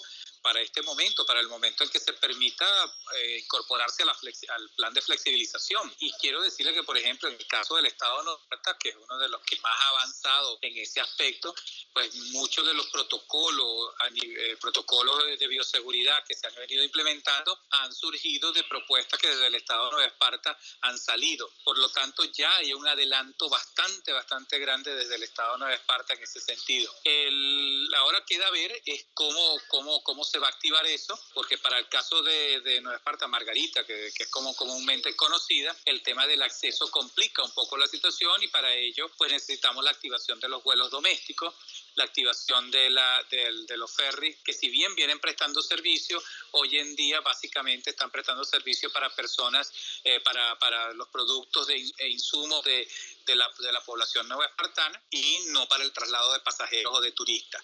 O sea que se genera una expectativa con la reciente con la reciente incorporación al plan de flexibilización de posadas, restaurantes y de otros servicios turísticos, pues bueno, eso va a servir para ir preparando todo, para irse preparando de manera de, manera, de la manera de la mejor manera posible para cuando ya se permita la, la actividad turística en pleno. Ahora, ¿en cuánto estima que son las pérdidas que han registrado en el sector, que además ya estaba bastante golpeado por la situación del país? ¿Tienen datos al respecto? Mire, nosotros lo que estamos estimando es que hay va a haber un, hay un número de empresas importantes que no van a poder reiniciar operaciones una vez que se dé apertura a la actividad turística sobre todo aquellas pequeñas y medianas empresas de características tipo empresas familiares en donde trabajaban pues un grupo familiar o, dos grupos familiares conjuntamente y que prestaban servicios a turistas tanto en espacios como playas, en parques o para lo, o en excursiones particulares como puede ser lo que llamamos nosotros turismo de aventura, senderismo, eh, algunas actividades deportivas y ese tipo de cosas. ¿Por qué? Porque hemos visto pues que Muchas de ellas no han podido sostenerse durante estos ocho meses. Pero en líneas generales, a nivel de, a nivel de empresas, nosotros estimamos que un 30% de las empresas que existían en marzo no van a poder abrir sus puertas cuando, cuando la actividad reinicie.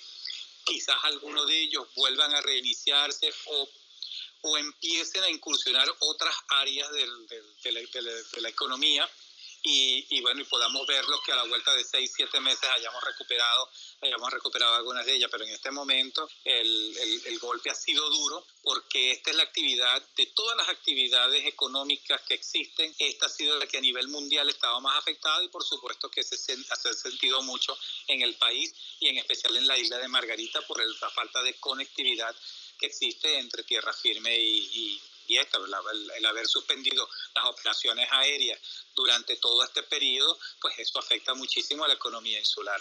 ¿Cómo harán frente a la situación del combustible para poder continuar con las operaciones? Todo lo que requiere, pues, de los traslados, el tema del traslado de alimentos en los hoteles especialmente. Esa es una de las preocupaciones más grandes que tenemos, porque de nada va a servir que nosotros podamos permitir o se permita el desarrollo de la, de la actividad turística, se permita dentro de la flexibilización que los servicios turísticos puedan empezar en funcionamiento si no se resuelve el tema combustible. Era José Yapur, presidente de la Federación de Empresarios de Nueva Esparta en Venezuela, analizando la situación del turismo en el país.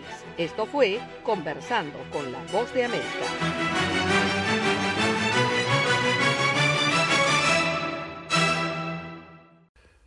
Vamos a hacer una pausa. Si usted nos escucha desde Venezuela, escríbanos sus comentarios a nuestro WhatsApp en Colombia al 57 350 811 1645. Repito, 57 350 811 1645. Ya regresamos.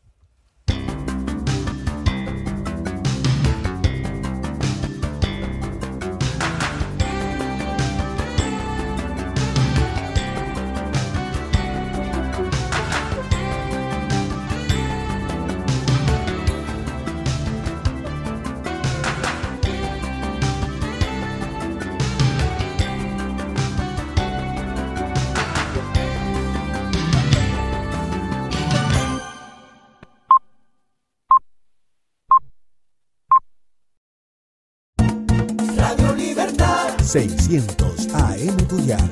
Llega donde otras no llegan. Rompe fronteras. Radio Libertad. Local en todas partes. Llegó la tienda express, el más espectacular programa de fidelidad para tenderos y consumidor final. La tienda express, módulo de mercadeo y radio promocional que se comunica con los tenderos a través de la radio. La tienda express, una realización de punto marketing. 20 años diseñando estrategias exitosas con las mejores marcas del país. Mayores informes en el 315-545-3545. Ahora las noticias de Diario La Libertad también están en www.diariolalibertad.com. Por eso lo sigo siempre, para tener la mejor información, siempre actualizada y con la fuerza de la verdad. Por eso y mucho más. Diario La Libertad se constituye en el periódico de mayor aceptación en la región Caribe. Diario La Libertad, con la fuerza de la verdad. por la calle. Diario la libertad. El pregón de la verdad. La libertad, ese es mi diario. La libertad, ¿cómo ha cambiado? La libertad en toda la costa. La libertad que mejor informa. Amigos de Radio Libertad, este martes 3 de noviembre acompañen a La Voz de América en la más amplia cobertura del proceso electoral en Estados Unidos. Con periodistas en puntos clave, ofreceremos detalles del proceso y te informaremos minuto a minuto desde nuestra página en Internet. Síguenos en www.boanoticias.com. Recuerda, la cita es este martes 3 de noviembre a través de este enlace entre Radio Libertad 600 AM y La Voz de América.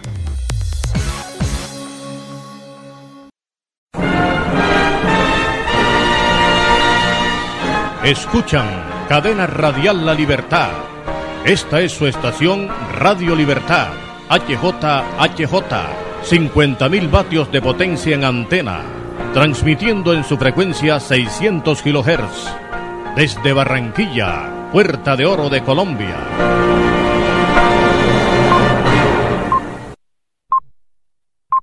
La siguiente producción es responsabilidad de sus realizadores y no expresa la opinión editorial de Radio Libertad en su contenido y comentarios. La voz de América presenta en esta emisión de Venezuela 360.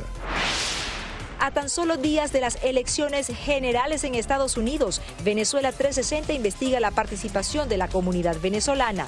Todos los venezolanos sentimos una responsabilidad, un agradecimiento a poder participar en un derecho tan básico que nos ha sido violado a nosotros en nuestra tierra natal. Hacemos un recorrido por el país, pulsando el ánimo de los venezolanos votantes. Un estado decisivo, Florida, donde habitan más del 50% de los electores venezolanos registrados. Donde sí el voto venezolano es determinante es porque sumó unos 50 mil votos aproximadamente es en la Florida. En Nueva York, segunda entidad con más residentes venezolanos, se prepara para decir presente el próximo 3 de noviembre. Yo soy venezolana y americana, de paso. O sea, me interesan los dos países.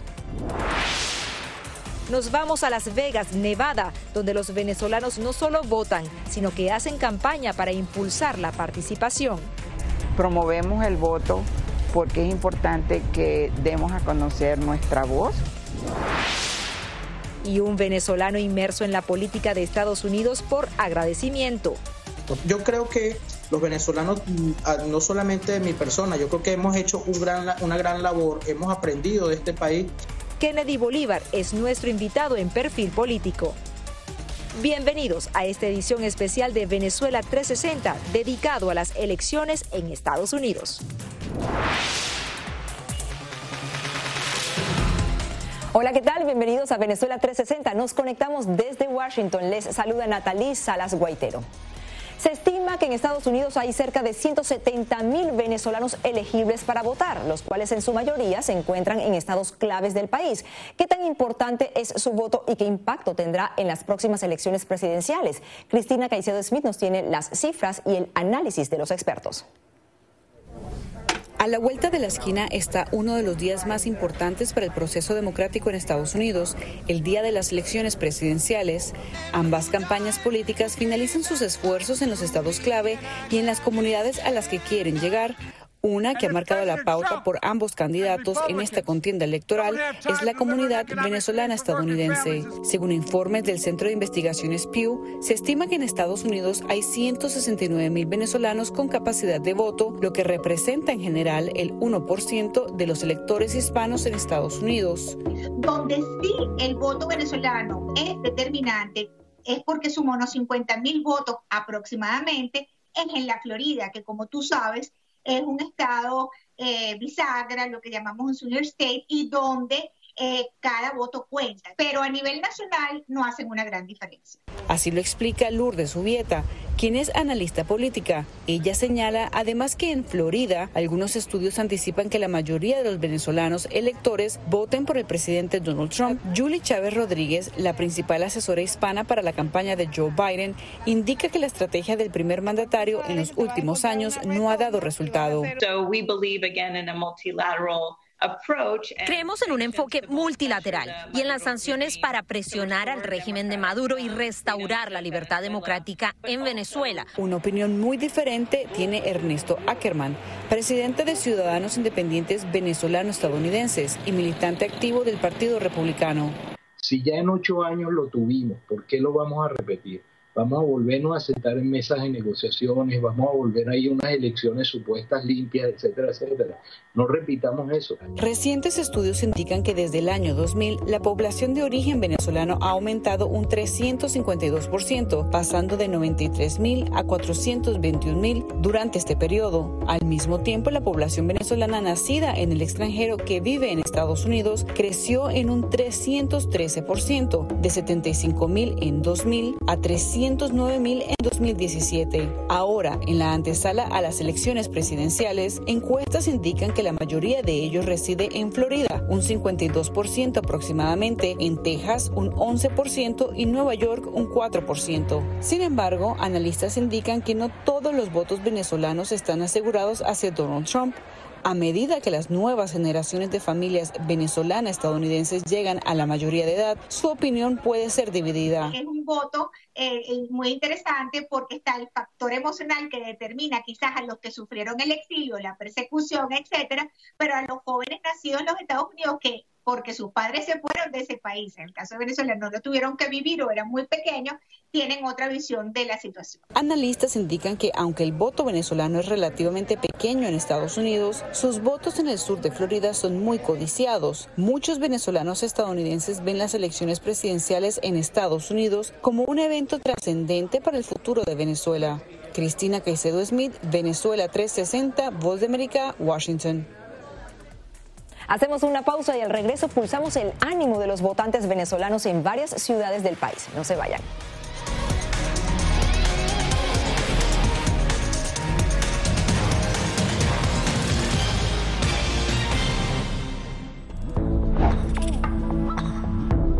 No permitas que interactúe con personas o animales fuera de la casa.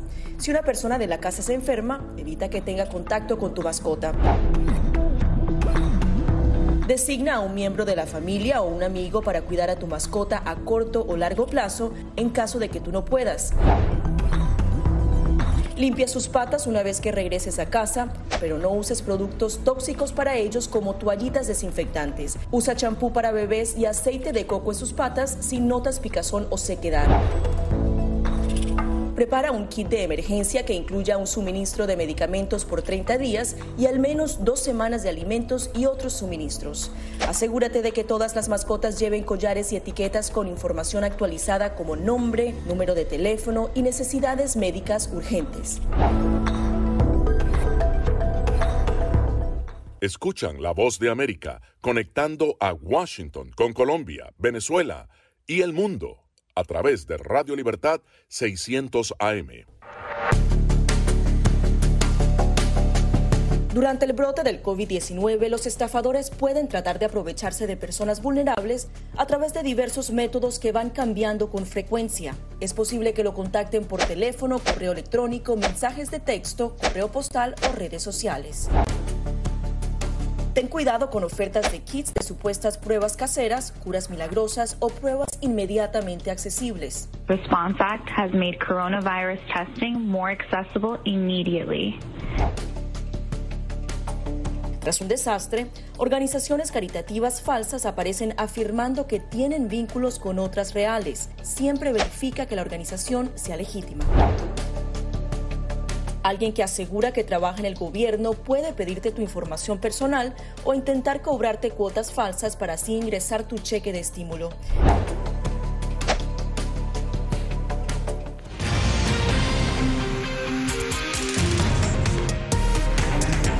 Comenzamos nuestro recorrido en Venezuela 360.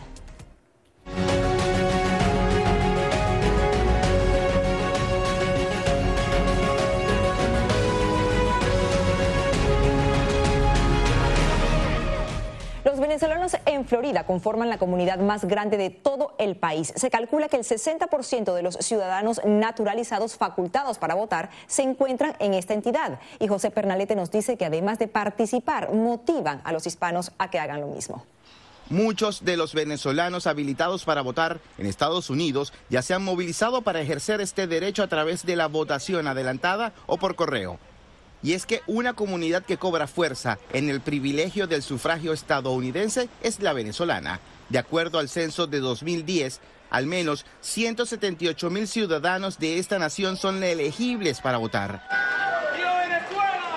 Ahora bien, 60% de esta población reside en Florida, un estado bisagra que puede ser determinante en los resultados electorales con un umbral muy reducido de diferencia. Tenemos que recordar que en la elección del presidente Bush, 570 votos fueron los que determinaron quién iba a ser el presidente de los Estados Unidos. Ernesto Ackerman es directivo de una organización de ciudadanos venezolano-estadounidenses, conocida como IVAC por sus siglas en inglés, que estimula la participación política de la diáspora en el país. Mira, los venezolanos toda la vida hemos votado, lo demostramos cuando hubo las elecciones en Venezuela que nos montamos en autobuses, fuimos hasta Nueva Orleans desde Miami. Ackerman ha trabajado en equipo con Beatriz Olavarría, también venezolana estadounidense y organizadora de procesos electorales. Ella expresa el entusiasmo con el que sus compatriotas acuden a votar, pues según ella, en su patria los venezolanos fueron neutralizados en su derecho al sufragio.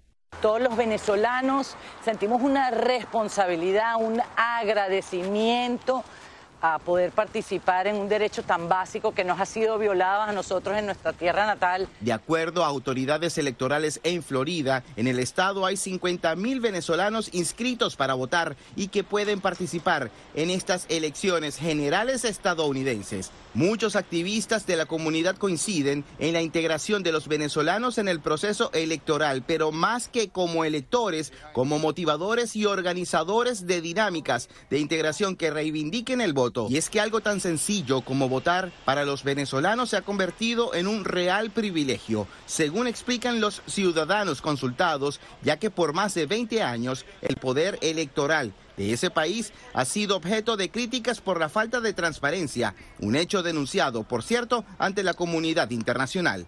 Además, desde 2012 no se ha activado ni actualizado el registro de venezolanos sufragantes en el exterior.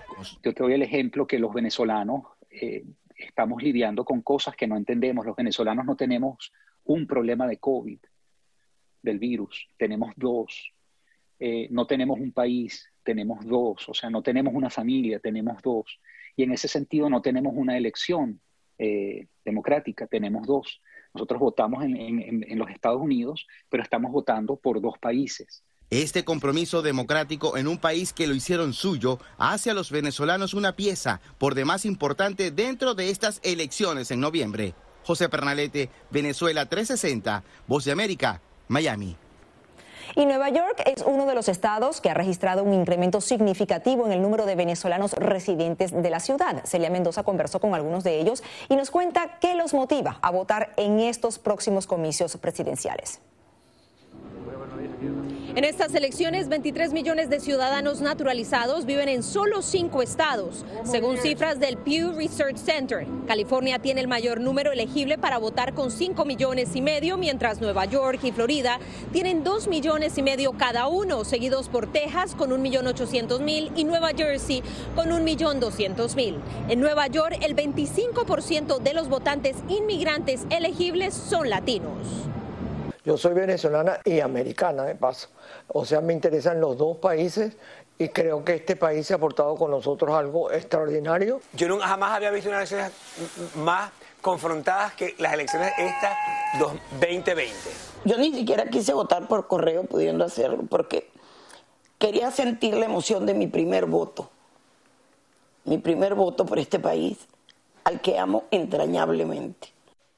Goldie Guinand, Luis Quintero y Fanny Bello viven en Nueva York. Nacieron en Venezuela y comparten el privilegio de poder votar en Estados Unidos. Forman parte del creciente número de venezolanos que viven en el Estado y reconocen el poder que han logrado adquirir. Creo que no llegaba a 50% los votantes y se estima que en estas elecciones van a votar más del 75%. Entonces, eso es emocionante es contagioso. Eso te está diciendo que hay ciudadanos preocupados por la suerte de este país. Que para estos votantes ha tenido un papel significativo en la lucha para recuperar la democracia en Venezuela. Todo está en, veremos, realmente. El presidente Trump dice que vamos a, a hacer algo por Venezuela, y no solamente por Venezuela, por América Latina. Acuérdate que el foco de infección está en nuestro país, Venezuela, que está el Hezbollah, está el Hamas, la FARC. ¿Qué significa todo esto?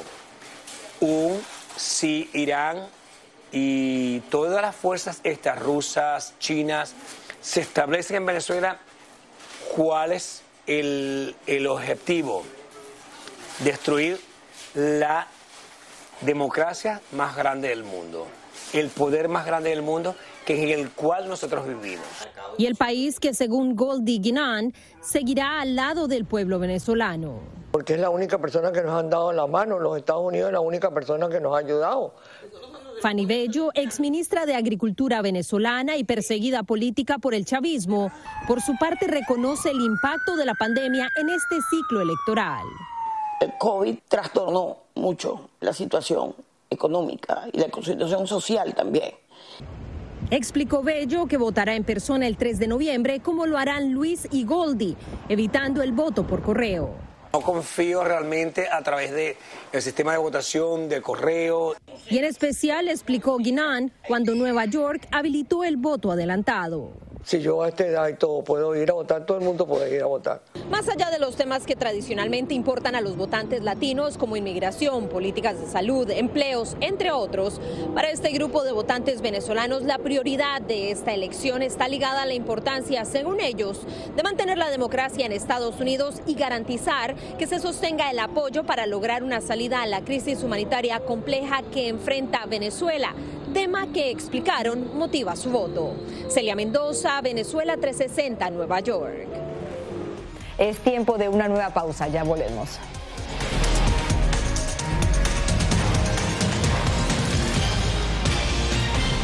Escuchan La Voz de América en la señal internacional de Radio Libertad 600 AM. cuando ellos me traen un tema un poco delicado o fuerte, yo siempre les pregunto primero, Ari, ¿y dónde oíste eso? ¿Quién te lo comentó? ¿Y qué, y qué, qué te han comentado? Pues corrijo si han escuchado algo que no, es, no está correcto, no está bien, y les aclaro, pero lo, lo mínimo necesario para su edad Enfócate en que tu hijo se sienta seguro y no le ofrezcas más detalles de los que pida. Si ellos preguntan, nosotros siempre les hemos respondido con la verdad, pero eh, a su edad. Finalmente, di cosas específicas que tu hijo pueda hacer para que sienta que tiene el control. Por ejemplo, enséñale que lavarse las manos con frecuencia lo puede ayudar a mantenerse sano. Somos la voz de América. Según la patrulla fronteriza, se necesitan más agentes. Es un proyecto de ley que prohibiría la venta de armas y equipos antidisturbios al gobierno de Venezuela. Pedir la libertad de los que considera prisioneros políticos. Información balanceada y objetiva. La ayuda proveniente de Estados Unidos, sin embargo, el gobierno colombiano dice que eso no sucederá. Entérese de lo que sucede en Estados Unidos, América Latina y el mundo en un solo lugar. boanoticias.com si estás teniendo problemas para pagar tu tarjeta de crédito, un préstamo estudiantil o los servicios públicos, ponte en contacto con tus acreedores lo antes posible. Haz una lista de todas tus obligaciones actuales y circula los gastos que no son esenciales para que así puedas ver cuánto podrías ahorrar de forma realista. Escuchan la voz de América conectando a Washington con Colombia, Venezuela y el mundo a través de Radio Libertad 600 AM.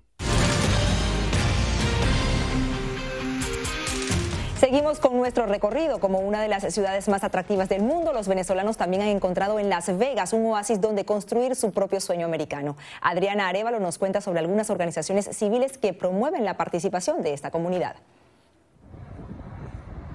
Al estado de Nevada y más específicamente la ciudad de Las Vegas llegan cada año miles de inmigrantes procedentes de diferentes rincones del mundo.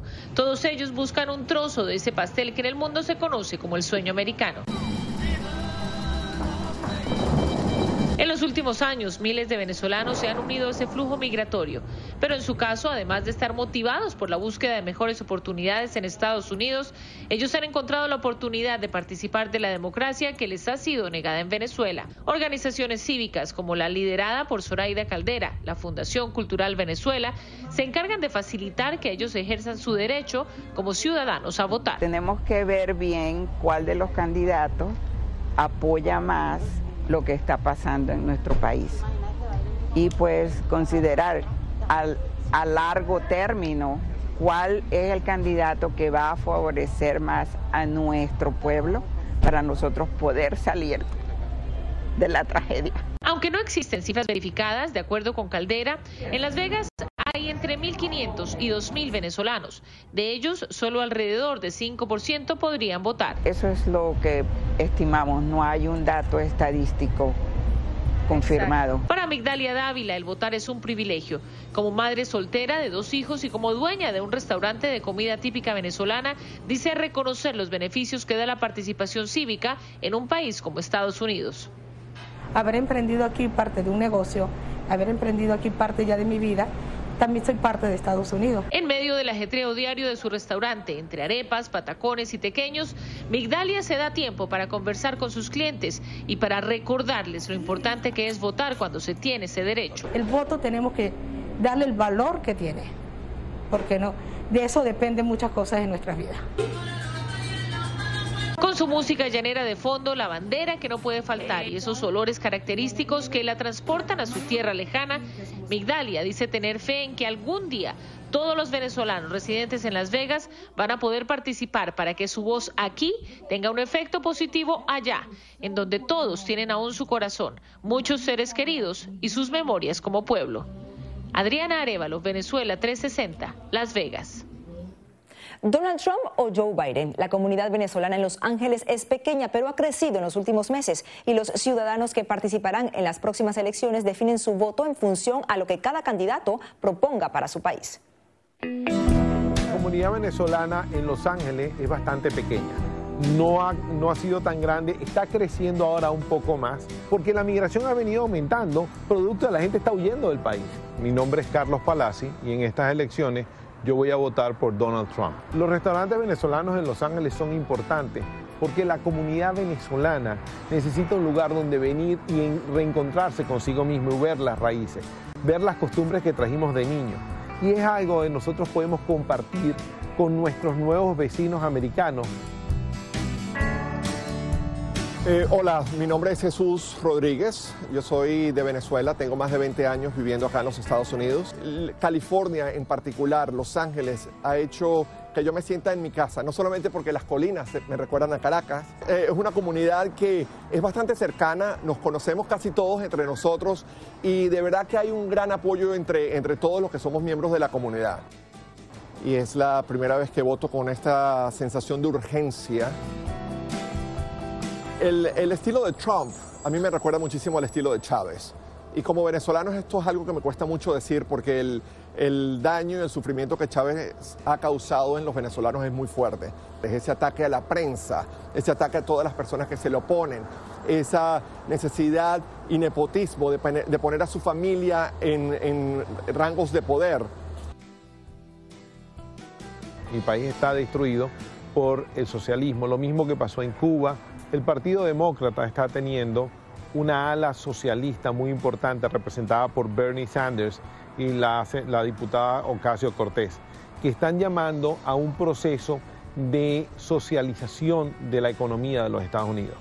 Sí, ellos van a cambiar la política exterior de Trump, que es un poco más fuerte y contundente con estos países socialistas. Ya el presidente Biden dijo que él iba a negociar con Cuba. Todos los gobiernos que han negociado con Cuba anteriormente han caído en esta espiral de conversaciones interminables que llevan a Cuba a mantenerse en el poder por más de 60 años y al chavismo madurismo ya en Venezuela por arriba de 20 años. Siento que la democracia de este país requiere en este momento, ¿no? Siento que estamos en una encrucijada que va a determinar cómo entendemos la democracia en este país.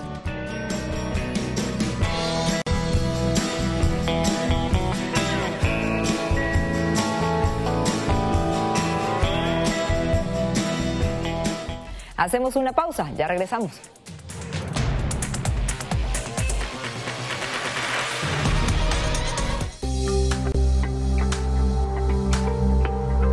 Además de asegurarse de tener un amplio suministro de alimentos en casa, a la gente también le preocupa el poder infectarse del COVID-19 a través de estos productos. La buena noticia es que los Centros para el Control y la Prevención de Enfermedades aseguran que los alimentos no son una vía de transmisión del virus. Expertos en seguridad alimentaria aseguran que es poco probable ya que el virus no se multiplica en los alimentos. Según la Organización Mundial de la Salud, el virus es probablemente susceptible a las temperaturas normales de cocción. En general, los restaurantes tienen normas de seguridad alimentaria que deben seguir, sobre todo para evitar la transmisión de cinco bacterias y virus transmitidos por los alimentos. Esas normas evitarían que el nuevo coronavirus se introdujera en su comida. Somos la voz de América disparos de perdigones, están tirando también bombas. Donald Trump y Kim Jong-un ya se encuentran en Singapur. No han cesado los enfrentamientos entre oficiales de la Guardia Nacional y los manifestantes. Información balanceada y objetiva. Florence ha ustedes pueden verlo. Interese de lo que sucede en Estados Unidos, América Latina y el mundo en un solo lugar. boanoticias.com.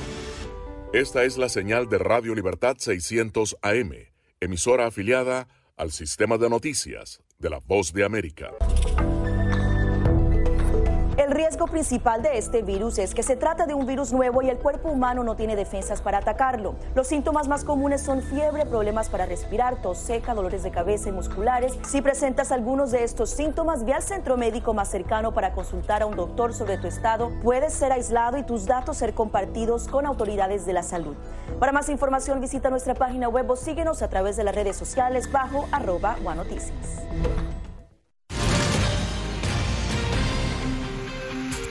Si bien acumuló experiencia política en su natal Venezuela, Kennedy Bolívar cree que participar en la política de Estados Unidos es una forma de servirle a la nación que le ha brindado una gran cantidad de oportunidades.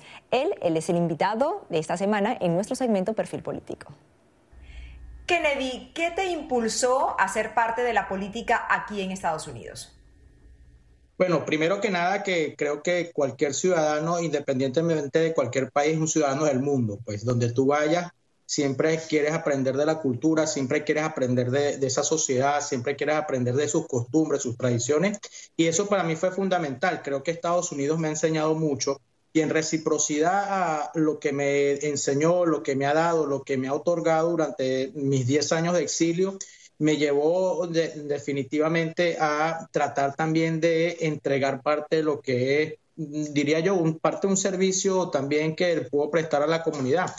¿Y por qué con el Partido Republicano hasta el punto de que en este momento eres el vicepresidente del Club de eh, Republicano de Venezolanos Estadounidenses? Sí, mira, eh, primero que nada es porque en una oportunidad, mm, recuerdo que me invitaron a la Casa Blanca y después de esa reunión que hubo con el vicepresidente, me, eh, me dijeron este, que si quería ser parte de la directiva del Club Republicano Venezolano que hacía vida acá en Miami Dade.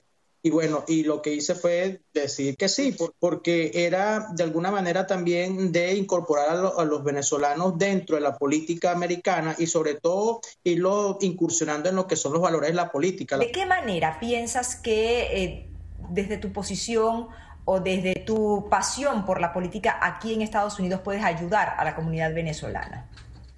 Sí, bueno, creo que lo hemos venido haciendo desde, siempre. Por ejemplo, eh, creo, Natalie, que una de las cosas que tenemos los venezolanos y sobre todo no solamente el venezolano, sino todo aquel inmigrante que llega a este país este, debe ser orientado, debe ser tomado de la mano por aquellos que ya hemos pasado 100.000 experiencias. Yo creo que los venezolanos, mm, no solamente mi persona, yo creo que hemos hecho un gran, una gran labor, hemos aprendido de este país y que como servidores públicos hoy tenemos candidatos de cualquier parte, eh, en cualquier parte y sobre todo en cualquiera de los dos partidos que creo que van a aportar mucho como lo aportaron los cubanos, como lo han aportado los colombianos, como lo han aportado los nicaragüenses, que hubo procesos anteriores que también los enseñaron a ellos a lo que hoy nosotros estamos aprendiendo como inmigrantes desde hace un tiempo para acá. ¿Crees que es importante la participación en la política de Estados Unidos de los venezolanos indistintamente al partido? Sí, yo creo que independientemente, ojo, yo, yo puedo ser republicano, pero tengo muy buenos amigos venezolanos en el Partido Demócrata y siempre les digo que nuestra labor y nuestra misión acá y nuestro objetivo principal es aprender de cómo se hace política. Ojo, yo creo que los venezolanos debemos ocupar un lugar importante porque el día de mañana Hoy han salido más de 6 millones de venezolanos y en Estados Unidos vemos centenares y miles de, venezolanos que a lo mejor también el día de mañana deberían ocupar cargos importantes para también darle esa posibilidad a este país de servirle en reciprocidad por lo que nos fueron con nosotros, ese gran recibimiento que han tenido durante muchos años. Y con esta entrega damos por finalizado este segmento de perfil político que fue diseñado para dar a conocer las motivaciones de venezolanos que decidieron ser parte de la política bipartidista en Estados Unidos. En este espacio hemos dado igual oportunidad tanto a representantes republicanos como demócratas. Y esta fotografía se hizo viral esta semana. Vemos al líder opositor venezolano Leopoldo López reunido con su esposa Lilian Tintori y sus tres hijos en España, luego de salir por sorpresa de la embajada de ese país en Caracas, lugar donde había permanecido un poco más de un año tras violar su arresto domiciliario. Llegamos al final de esta entrega de Venezuela 360. Gracias por habernos acompañado. Les habló Natalisa Las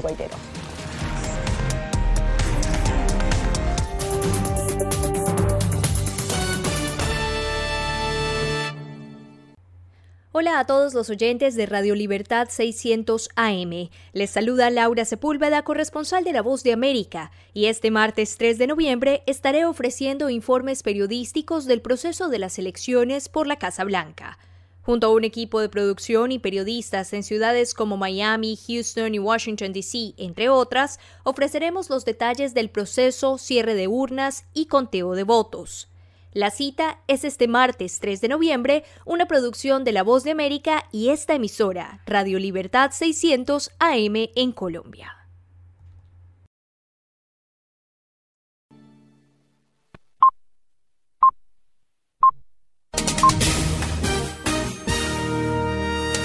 Este es un avance informativo de La Voz de América.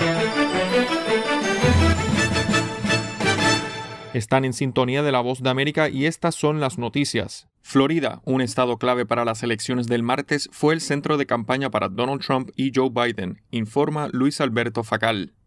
A menos de una semana de que los estadounidenses emitan sus votos en las elecciones presidenciales del 3 de noviembre, los principales candidatos se enfocaron el jueves en el sureño estado de Florida. El candidato demócrata a la presidencia Joe Biden hizo campaña en un mitin en las afueras de Broward College. Tienen la llave. Si Florida vota azul, se acabó. Se acabó. La referencia de Biden al azul se debe a que es el color que identifica al Partido Demócrata. Posteriormente, Biden realizó un mitin en Tampa donde criticó al presidente Donald Trump por realizar en medio de la pandemia mítines abarrotados donde la mayoría de los asistentes no usan mascarillas. Trump, dirigiéndose a una gran multitud en el estacionamiento de un estadio en Tampa el jueves, nuevamente predijo una gran participación de votantes republicanos el 3 de noviembre y destacó el apoyo de los hispanos. Vamos a ganar una parte récord del voto hispanoamericano. Esa parada de la campaña ahora está programada para el lunes. En todas las elecciones desde 1996, el ganador de Florida ha ganado la presidencia, y las encuestas en ese estado muestran ahora a Trump y Biden virtualmente empatados. Más de 80 millones de personas ya habían votado en forma anticipada el jueves en todo Estados Unidos, muy por encima de la mitad del total de votos de 2016, que fue de 138,8 millones. Luis Alberto Facal, Voz de América, Washington. Y en medio de las elecciones que se realizarán el 3 de noviembre en Estados Unidos, se ha puesto en evidencia una profunda polarización en el país. Alonso Castillo consulta el tema con expertos. La división, la enemistad y la exacerbación de sentimientos negativos entre los partidos políticos y sus simpatizantes se ha profundizado, nos dijo el doctor Julio Moreno, profesor de la Universidad de San Francisco. Es una polarización tóxica, no hay un diálogo serio entre los republicanos y los demócratas, es problemático. Eso no beneficia ni a los demócratas ni a los republicanos. La ira se ha convertido en uno de los instrumentos principales para motivar a los votantes, agregó el historiador. Por su parte, la analista política Mercedes Bello considera que la desigualdad económica, la escasez y la injusticia social nutren la polarización política. Una familia necesita tener tres trabajos de 30 dólares para reunir 3 mil dólares al mes y eso no le alcanza a una familia de cuatro o cinco personas, que es el promedio. Esa lucha por la sobrevivencia hace que aumenten las distancias y las posiciones políticas entre las personas. Ambos analistas concordaron que la polarización conduce a la inacción, en donde el único perdedor es la sociedad estadounidense. El oponerte a una postura, a una ley, simplemente porque tienes que ser leal a un partido político no nos beneficia a nadie. Bello destacó que la erradicación de matices ideológicos y la polarización en las posturas políticas imposibilitan los acuerdos necesarios para la supervivencia de la sociedad. Alonso Castillo, Voz de América, Miami. Facebook elimina cuentas operadas desde Venezuela, México e Irán que buscan interferir en Estados Unidos. Celia Mendoza tiene el informe. Facebook anunció la eliminación de dos páginas en su plataforma y 22 cuentas de Instagram, las cuales, según la compañía, violaron sus políticas contra la interferencia extranjera, que es un comportamiento no auténtico coordinado en nombre de una entidad fuera de Estados Unidos. Según el comunicado, esta pequeña red estaba en las primeras etapas de la construcción de una audiencia que tenía como principal objetivo a los estadounidenses y era operada por individuos de México y Venezuela. Explicó en conversación con La Voz de América Joseph Umire, director ejecutivo del Centro de Estudios para una Sociedad Libre y Segura. Estos son alianzas a nivel internacional utilizando algo que se conoce en el mundo cibernético como nodos críticos. Umire también se refirió acerca de la estrategia de desinformación. Un ataque eh, de propaganda, de manipulación de percepciones usando herramientas cibernéticas. Ah, eh, y esto es muy interesante cómo lo utilizan. Esto es una modalidad del siglo XXI donde construyen cuentas falsas basado en cuentas reales. Y una estrategia que, según el mismo FBI, busca influenciar la opinión pública, en especial durante el periodo electoral. Emmy Palmer, miembro de la Junta de Verificación de Facebook, se refirió a estas elecciones. Todos estamos de acuerdo en que las elecciones estadounidenses son un gran momento para el mundo entero, no solo para Estados Unidos. Y donde países como Irán, según Facebook, también adelantan esfuerzos. Celia Mendoza, Voz de América, Nueva York. Escuchan Buenos Días América desde la Voz de América en Washington. Y cambiamos de tema. En medio de un llamado para vacunarse contra la influenza y a tiempo de recibirla, el doctor Anthony Fauci muestra su esperanza de una vacuna para el COVID entre diciembre y enero. Tony Cano con detalles. Si todo va bien, las primeras dosis de una vacuna segura y eficaz contra el coronavirus probablemente estén disponibles para algunos estadounidenses de alto riesgo a fines de diciembre o principios de enero, dijo el jueves el doctor Anthony Fauci, el principal experto en enfermedades infecciosas del país. Según las proyecciones actuales de Moderna Inc. y Pfizer Inc., los estadounidenses posiblemente sabrán en algún momento de diciembre si tenemos o no una vacuna segura y eficaz, sostuvo Fauci, director del Instituto Nacional de Alergias y Enfermedades Infecciosas. Esperamos que el primer análisis provisional de los resultados del ensayo sea dentro de las próximas semanas, explicó. Ambas compañías comenzaron la etapa final de las pruebas clínicas en julio, con decenas de miles de personas participando en cada ensayo.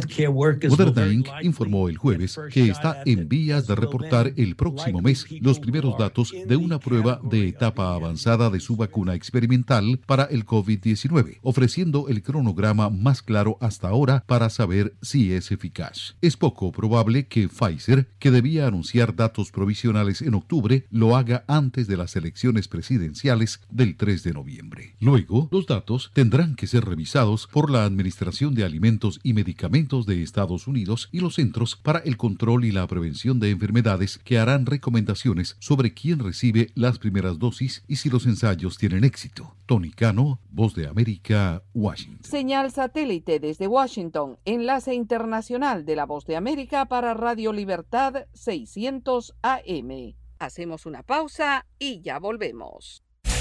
¿Se ha preguntado cómo puede protegerse contra el coronavirus? Se lo contamos desde La Voz de América. Autoridades de salud recomiendan lavarse las manos con jabón y agua con frecuencia. También no se lleve las manos a la cara. Evite tocarse los ojos, nariz y boca con las manos sucias. Cubra su boca con el pliegue del codo al toser. Evite las multitudes y manténgase al menos un metro de distancia de otras personas, en especial si están contagiadas ya. Estas son las noticias. No coincide con la medida unilateral implementada por el gobierno de Estados Unidos.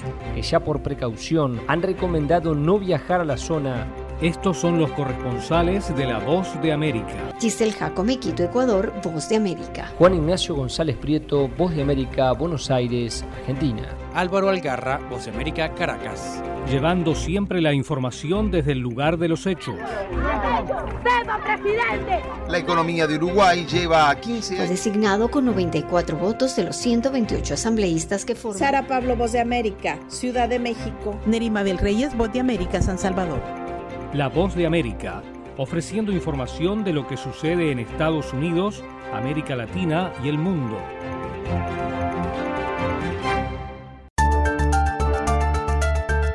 Los que al fin de cuentas acabarían beneficiando de esto serían las, las, compañías petroleras. Conversando con la BOA. El gobierno chino tiene capital para invertir desde Washington al mediodía de lunes a viernes, el encuentro de análisis con los expertos y los protagonistas de la noticia. La diferencia que teníamos era de 52 mil votos. Los temas del acontecer mundial en Conversando con la Voz de América. Esta es la señal de Radio Libertad 600 AM, emisora afiliada al sistema de noticias de la Voz de América.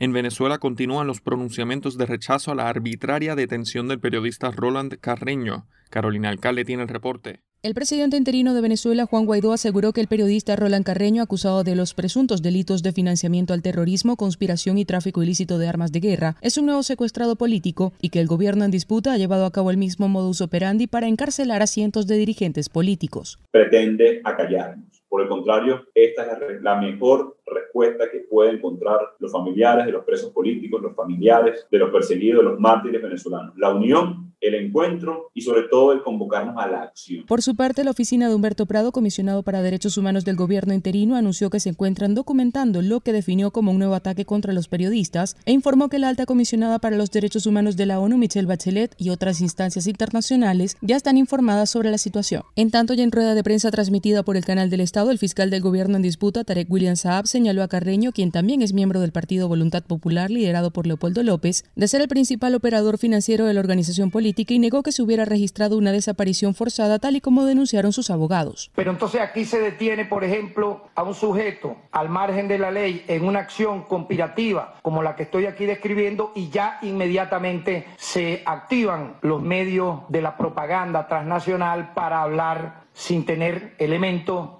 de una presunta desaparición forzada, todo lo contrario. El Tribunal Supremo de Justicia del Gobierno en disputa señaló a Carreño de haber coordinado el financiamiento de la logística que aseguran habría sido utilizada en lo que califican como el plan de fuga de Leopoldo López. Carolina, alcalde Voz de América, Caracas. Y nos vamos informativamente hacia Nicaragua, un país que está en una nueva fase en la disputa por la hegemonía política entre los empresarios y las fuerzas emergentes de abril de 2018. Daliana Ocaña en el reporte. A un año de realizarse las elecciones generales en Nicaragua, la oposición no encuentra un camino apropiado para enfrentar unidos en las urnas al presidente Daniel Ortega, al que hacen responsable de la crisis social y política que vive el país desde hace dos años. Los intentos de unidad de la oposición sufrieron esta semana un nuevo revés con la salida del sector empresarial de la coalición nacional, lo que demuestra, según analistas como el sociólogo y cofundador del Frente Sandinista Oscar René Vargas, que han caído en el síndrome de la ceguera política. Nada, nada ayuda más a la dictadura Ortega Murillo que tener un competidor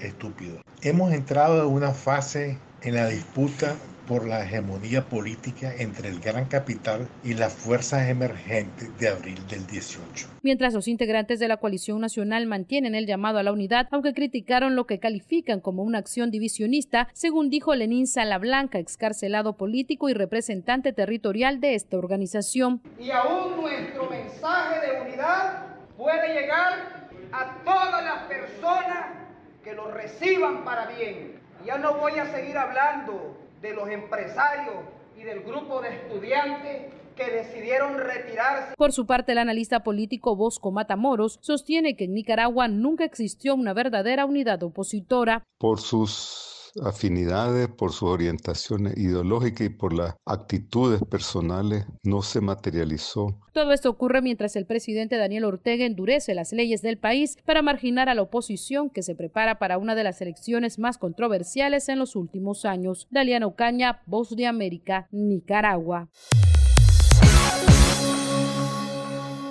La pandemia del COVID-19 en México afecta una de las más importantes tradiciones como es la celebración del Día de los Muertos. Sara Pablo tiene el informe.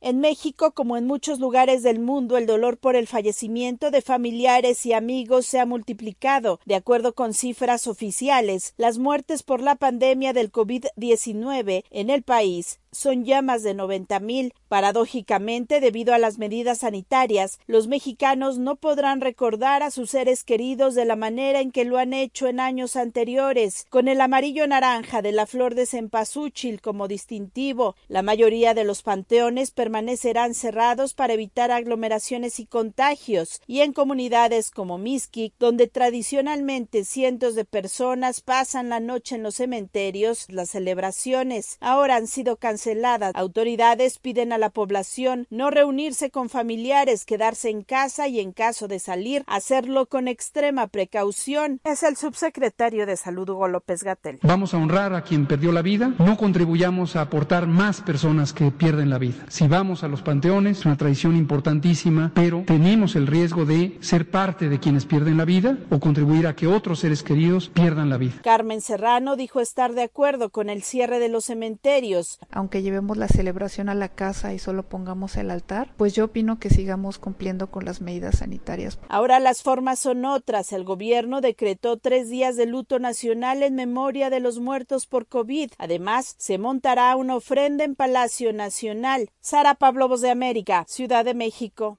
En tanto, sin fiestas y en casa bajo toque de queda y ley seca, los colombianos celebrarán Halloween este fin de semana. Manuel Arias Naranjo nos da detalles. Los cánticos de los niños disfrazados pidiendo dulces y confetis, así como las tradicionales fiestas de adultos no se escucharán este 2020, por lo menos no legalmente durante este fin de semana en Colombia, durante las celebraciones del Halloween, y todo debido a que un invitado no deseado, el COVID-19, obligó al gobierno nacional y a las administraciones locales a adoptar restricciones para evitar aglomeraciones y la propagación del nuevo coronavirus. De hecho, aunque el gobierno no habla de rebrote, las cifras de contagios han aumentado en los últimos días, por lo que se tomaron medidas, como indica el ministro de Salud, Fernando Ruiz. No hay fiestas de Halloween y todas las celebraciones de los niños en este 31 deben ser celebraciones dentro de la familia. Aunque el gobierno nacional expidió una directiva prohibiendo la realización de fiestas y aglomeraciones, la mayoría de alcaldes y gobernadores decretaron la ley seca y el toque de queda. En Bogotá, aunque estas medidas no se adoptaron, la alcaldesa Claudia López pidió a la ciudadanía acatar las recomendaciones. Los niños no van a salir a las calles ni a los centros comerciales a pedir dulces porque estamos en pandemia. No es seguro ni es bioseguro. Pese a las prohibiciones, existe preocupación entre las autoridades por las convocatorias que se han detectado a través de redes sociales para fiestas y celebraciones ilegales, por lo que este fin de semana la policía desplegará operativos para hacer cumplir las restricciones. Manuel Arias Naranjo, Voz de América, Colombia.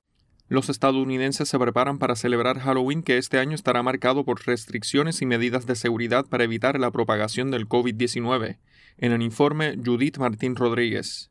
Como cada año, el 31 de octubre se celebra Halloween en todos los rincones de Estados Unidos. Adultos y pequeños salen a las calles vestidos con terroríficos disfraces y dispuestos a recolectar tantas golosinas como sea posible. Sin embargo, la pandemia del COVID-19 pone a prueba esta celebración y los estadounidenses agudizan el ingenio para seguir disfrutando de este día sin poner en riesgo la salud de los demás. En Los Ángeles, la originalidad ha ido más allá y han organizado un divertido remedio para sustituir el clásico truco a cambio de una compensación. Se trata de vivir la experiencia sin necesidad de salir de su vehículo. Familias y amigos se adentran en el mundo del Halloween a través de un túnel que los lleva a recorrer calles de fantasía y miedo. Ryan Patterson, director creativo de esta experiencia llamada Hauntoween, explica cuáles fueron los principales desafíos.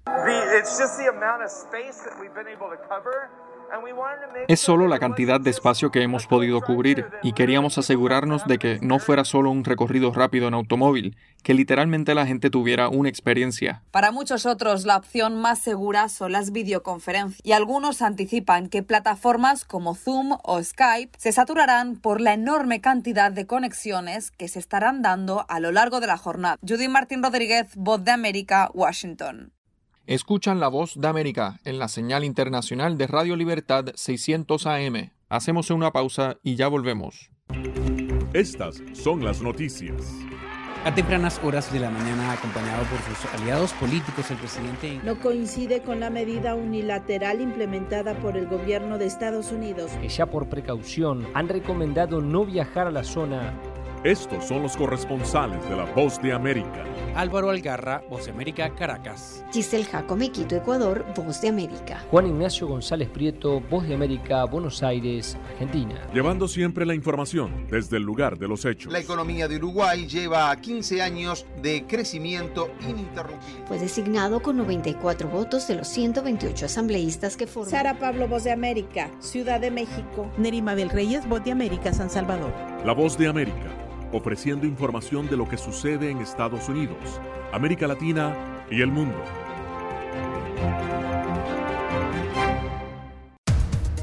Los acontecimientos de Estados Unidos, América Latina y el mundo en 30 minutos. Con corresponsales en varios puntos del país.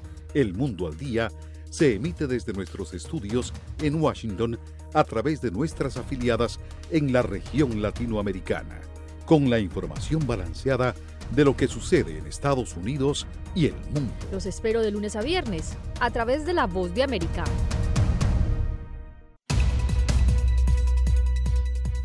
¿Qué tal amigos? Les saluda Henry Llanos para invitarlos a escuchar Deportivo Internacional. De lunes a viernes, el resultado y las noticias de los eventos deportivos internacionales en un solo lugar Deportivo Internacional, una producción de La Voz de América. Estamos informando desde La Voz de América. Europa es una vez más el epicentro de la pandemia del COVID-19 y España está nuevamente bajo estado de emergencia mientras el gobierno decreta un toque de queda y siguen las protestas. Alfonso Beato informa. España fue el primer país europeo en superar el millón de infectados y las restricciones a la movilidad se ven aquí como el único medio para evitar el contagio, como se vio cuando el país impuso uno de los bloqueos más rígidos del mundo. El presidente del gobierno, Pedro Sánchez, decidió imponer el toque de queda para evitar la propagación del contagio y delegó en las diferentes regiones su aplicación. Algunas de ellas han ordenado el cierre perimetral de fronteras. Se prohíbe la libertad de circulación de las personas desde las 23 horas de la noche hasta las 6 horas de la mañana en todo el país. En esta ocasión, las distintas comunidades autónomas pueden modular los toques de queda. En Madrid comienza a medianoche. En Cataluña es a las 10 y se impone después de haber ordenado el cierre de restaurantes. Todo apunta a que la medida se extenderá por más tiempo. Sin embargo, algunos dueños de estos negocios decidieron protestar y desafiar la orden de las autoridades, como Rosa Esteba, que decidió mantener su restaurante abierto con medidas de seguridad, incluida la compra de un purificador de aire. Este, esta máquina sale, mira, aquí están 24 horas de día y de noche moviendo y pasa por tres filtros. Los taxistas protestan cortando la circulación en el centro de Barcelona. Su negocio depende en gran medida del turismo y de la vida nocturna. No se vislumbra un final para las protestas, ya que los analistas económicos dicen que las perspectivas para España son las peores de la zona euro. Alfonso Beato, Voz de América, España. Momento deportivo en La Voz de América. Les informa Henry Llanos.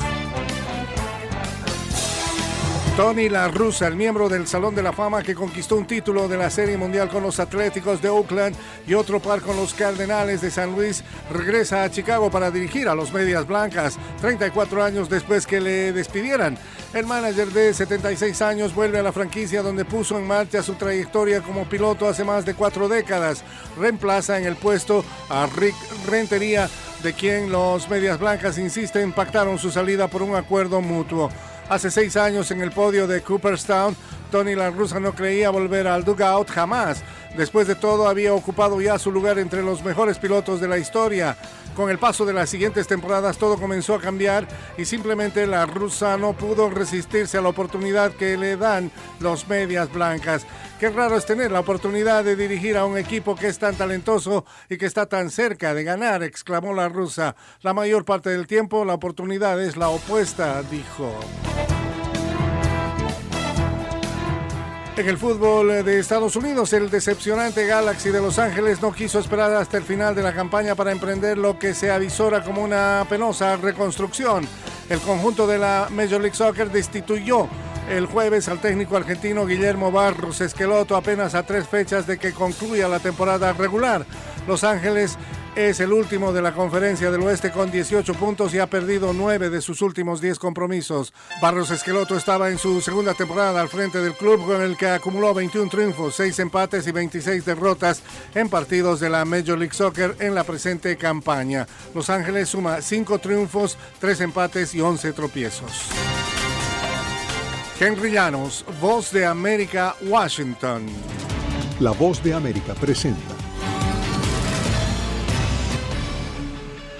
Cada semana La Voz de América te invita a ser parte de Venezuela 360. Para empoderar las voces que quieren reunir a tu país. Para escribir con ritmos contagiosos. Un nuevo capítulo en tu historia. Con un mismo lenguaje. El de la esperanza. El del futuro. El de la vida. Únete a un equipo de origen hispanoamericano que trabaja para conectarnos con el ADN venezolano. Conéctate con los tuyos. Conéctate con nosotros. Conéctate en WhatsApp digitando más 1-202-549-8691. Y conviértete en protagonista de una historia que tú mismo ayudarás a construir. Conéctate cuantas veces quieras con Venezuela 360 en buenoticias.com. Y sé parte de nuestro equipo de redacción a través de tu conexión WhatsApp. Recuerda, más 1-202-549-8691.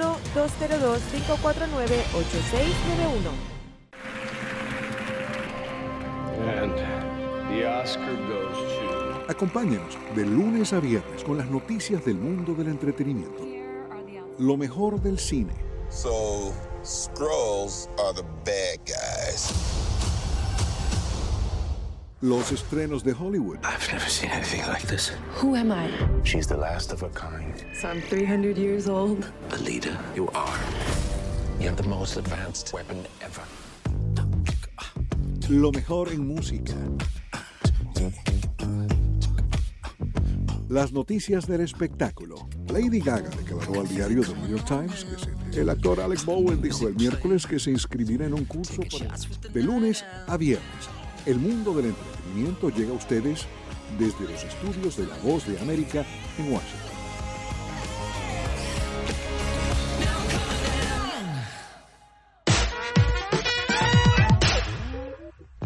Alejandro Escalona, voz de América. Whitney Houston, que vendió cientos de millones de discos, se convirtió oficialmente en la primera artista negra de la historia en tener tres álbumes con certificación diamante, una semana antes de su ingreso al Salón de la Fama del Rock and Roll. La Asociación de la Industria de Grabaciones de Estados Unidos dio a conocer que el segundo álbum de Houston alcanzó oficialmente estatus de diamante, una certificación que se otorga a los discos que venden 10 millones de copias, pero que ahora también tiene en cuenta la transmisión digital.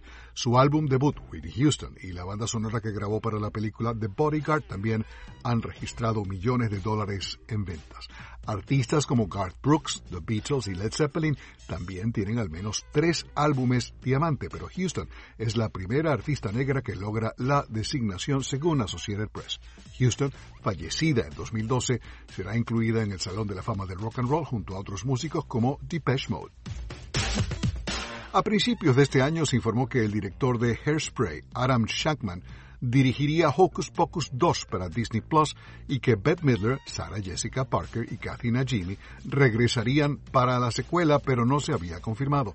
La comedia de 1993 está protagonizada por el trío de actrices que hacen el papel de brujas que fueron ejecutadas en el siglo XVII y que ahora son inmortales. Midler confirmó que ella, Parker y Najimy volverán a interpretar a Winifred, Sarah y Mary respectivamente.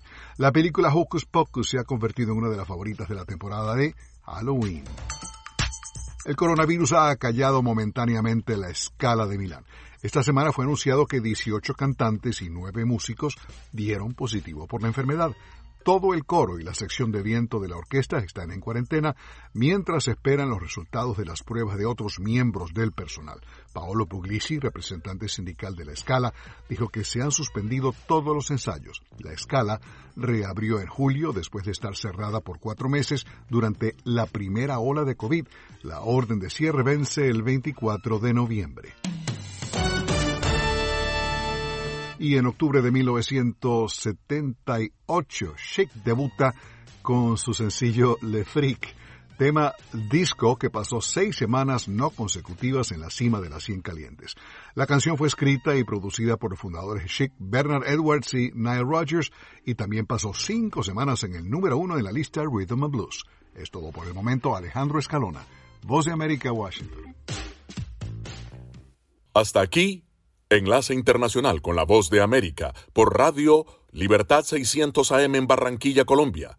La cita es mañana, así que los esperamos. Les recordamos que pueden seguir la información de la Voz de América en www.boanoticias.com.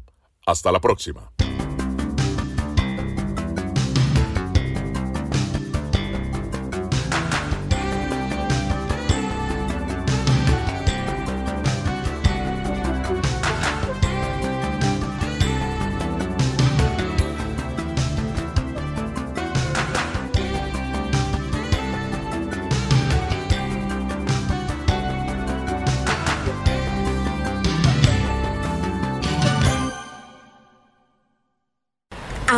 Noticias de Diario La Libertad también están en www.diariolalibertad.com. Por eso lo sigo siempre, para tener la mejor información, siempre actualizada y con la fuerza de la verdad. Por eso y mucho más. Diario La Libertad se constituye en el periódico de mayor aceptación en la región Caribe. Diario La Libertad, con la fuerza de la verdad. Por la calle. Diario La Libertad el pregón de la verdad. La libertad, ese es mi diario. La libertad, ¿cómo ha cambiado? La libertad en toda la costa. La libertad que mejor informa. Radio Libertad 600 AM Tuyar. Llega donde otras no llegan. Rompe fronteras. Radio Libertad. Local en todas partes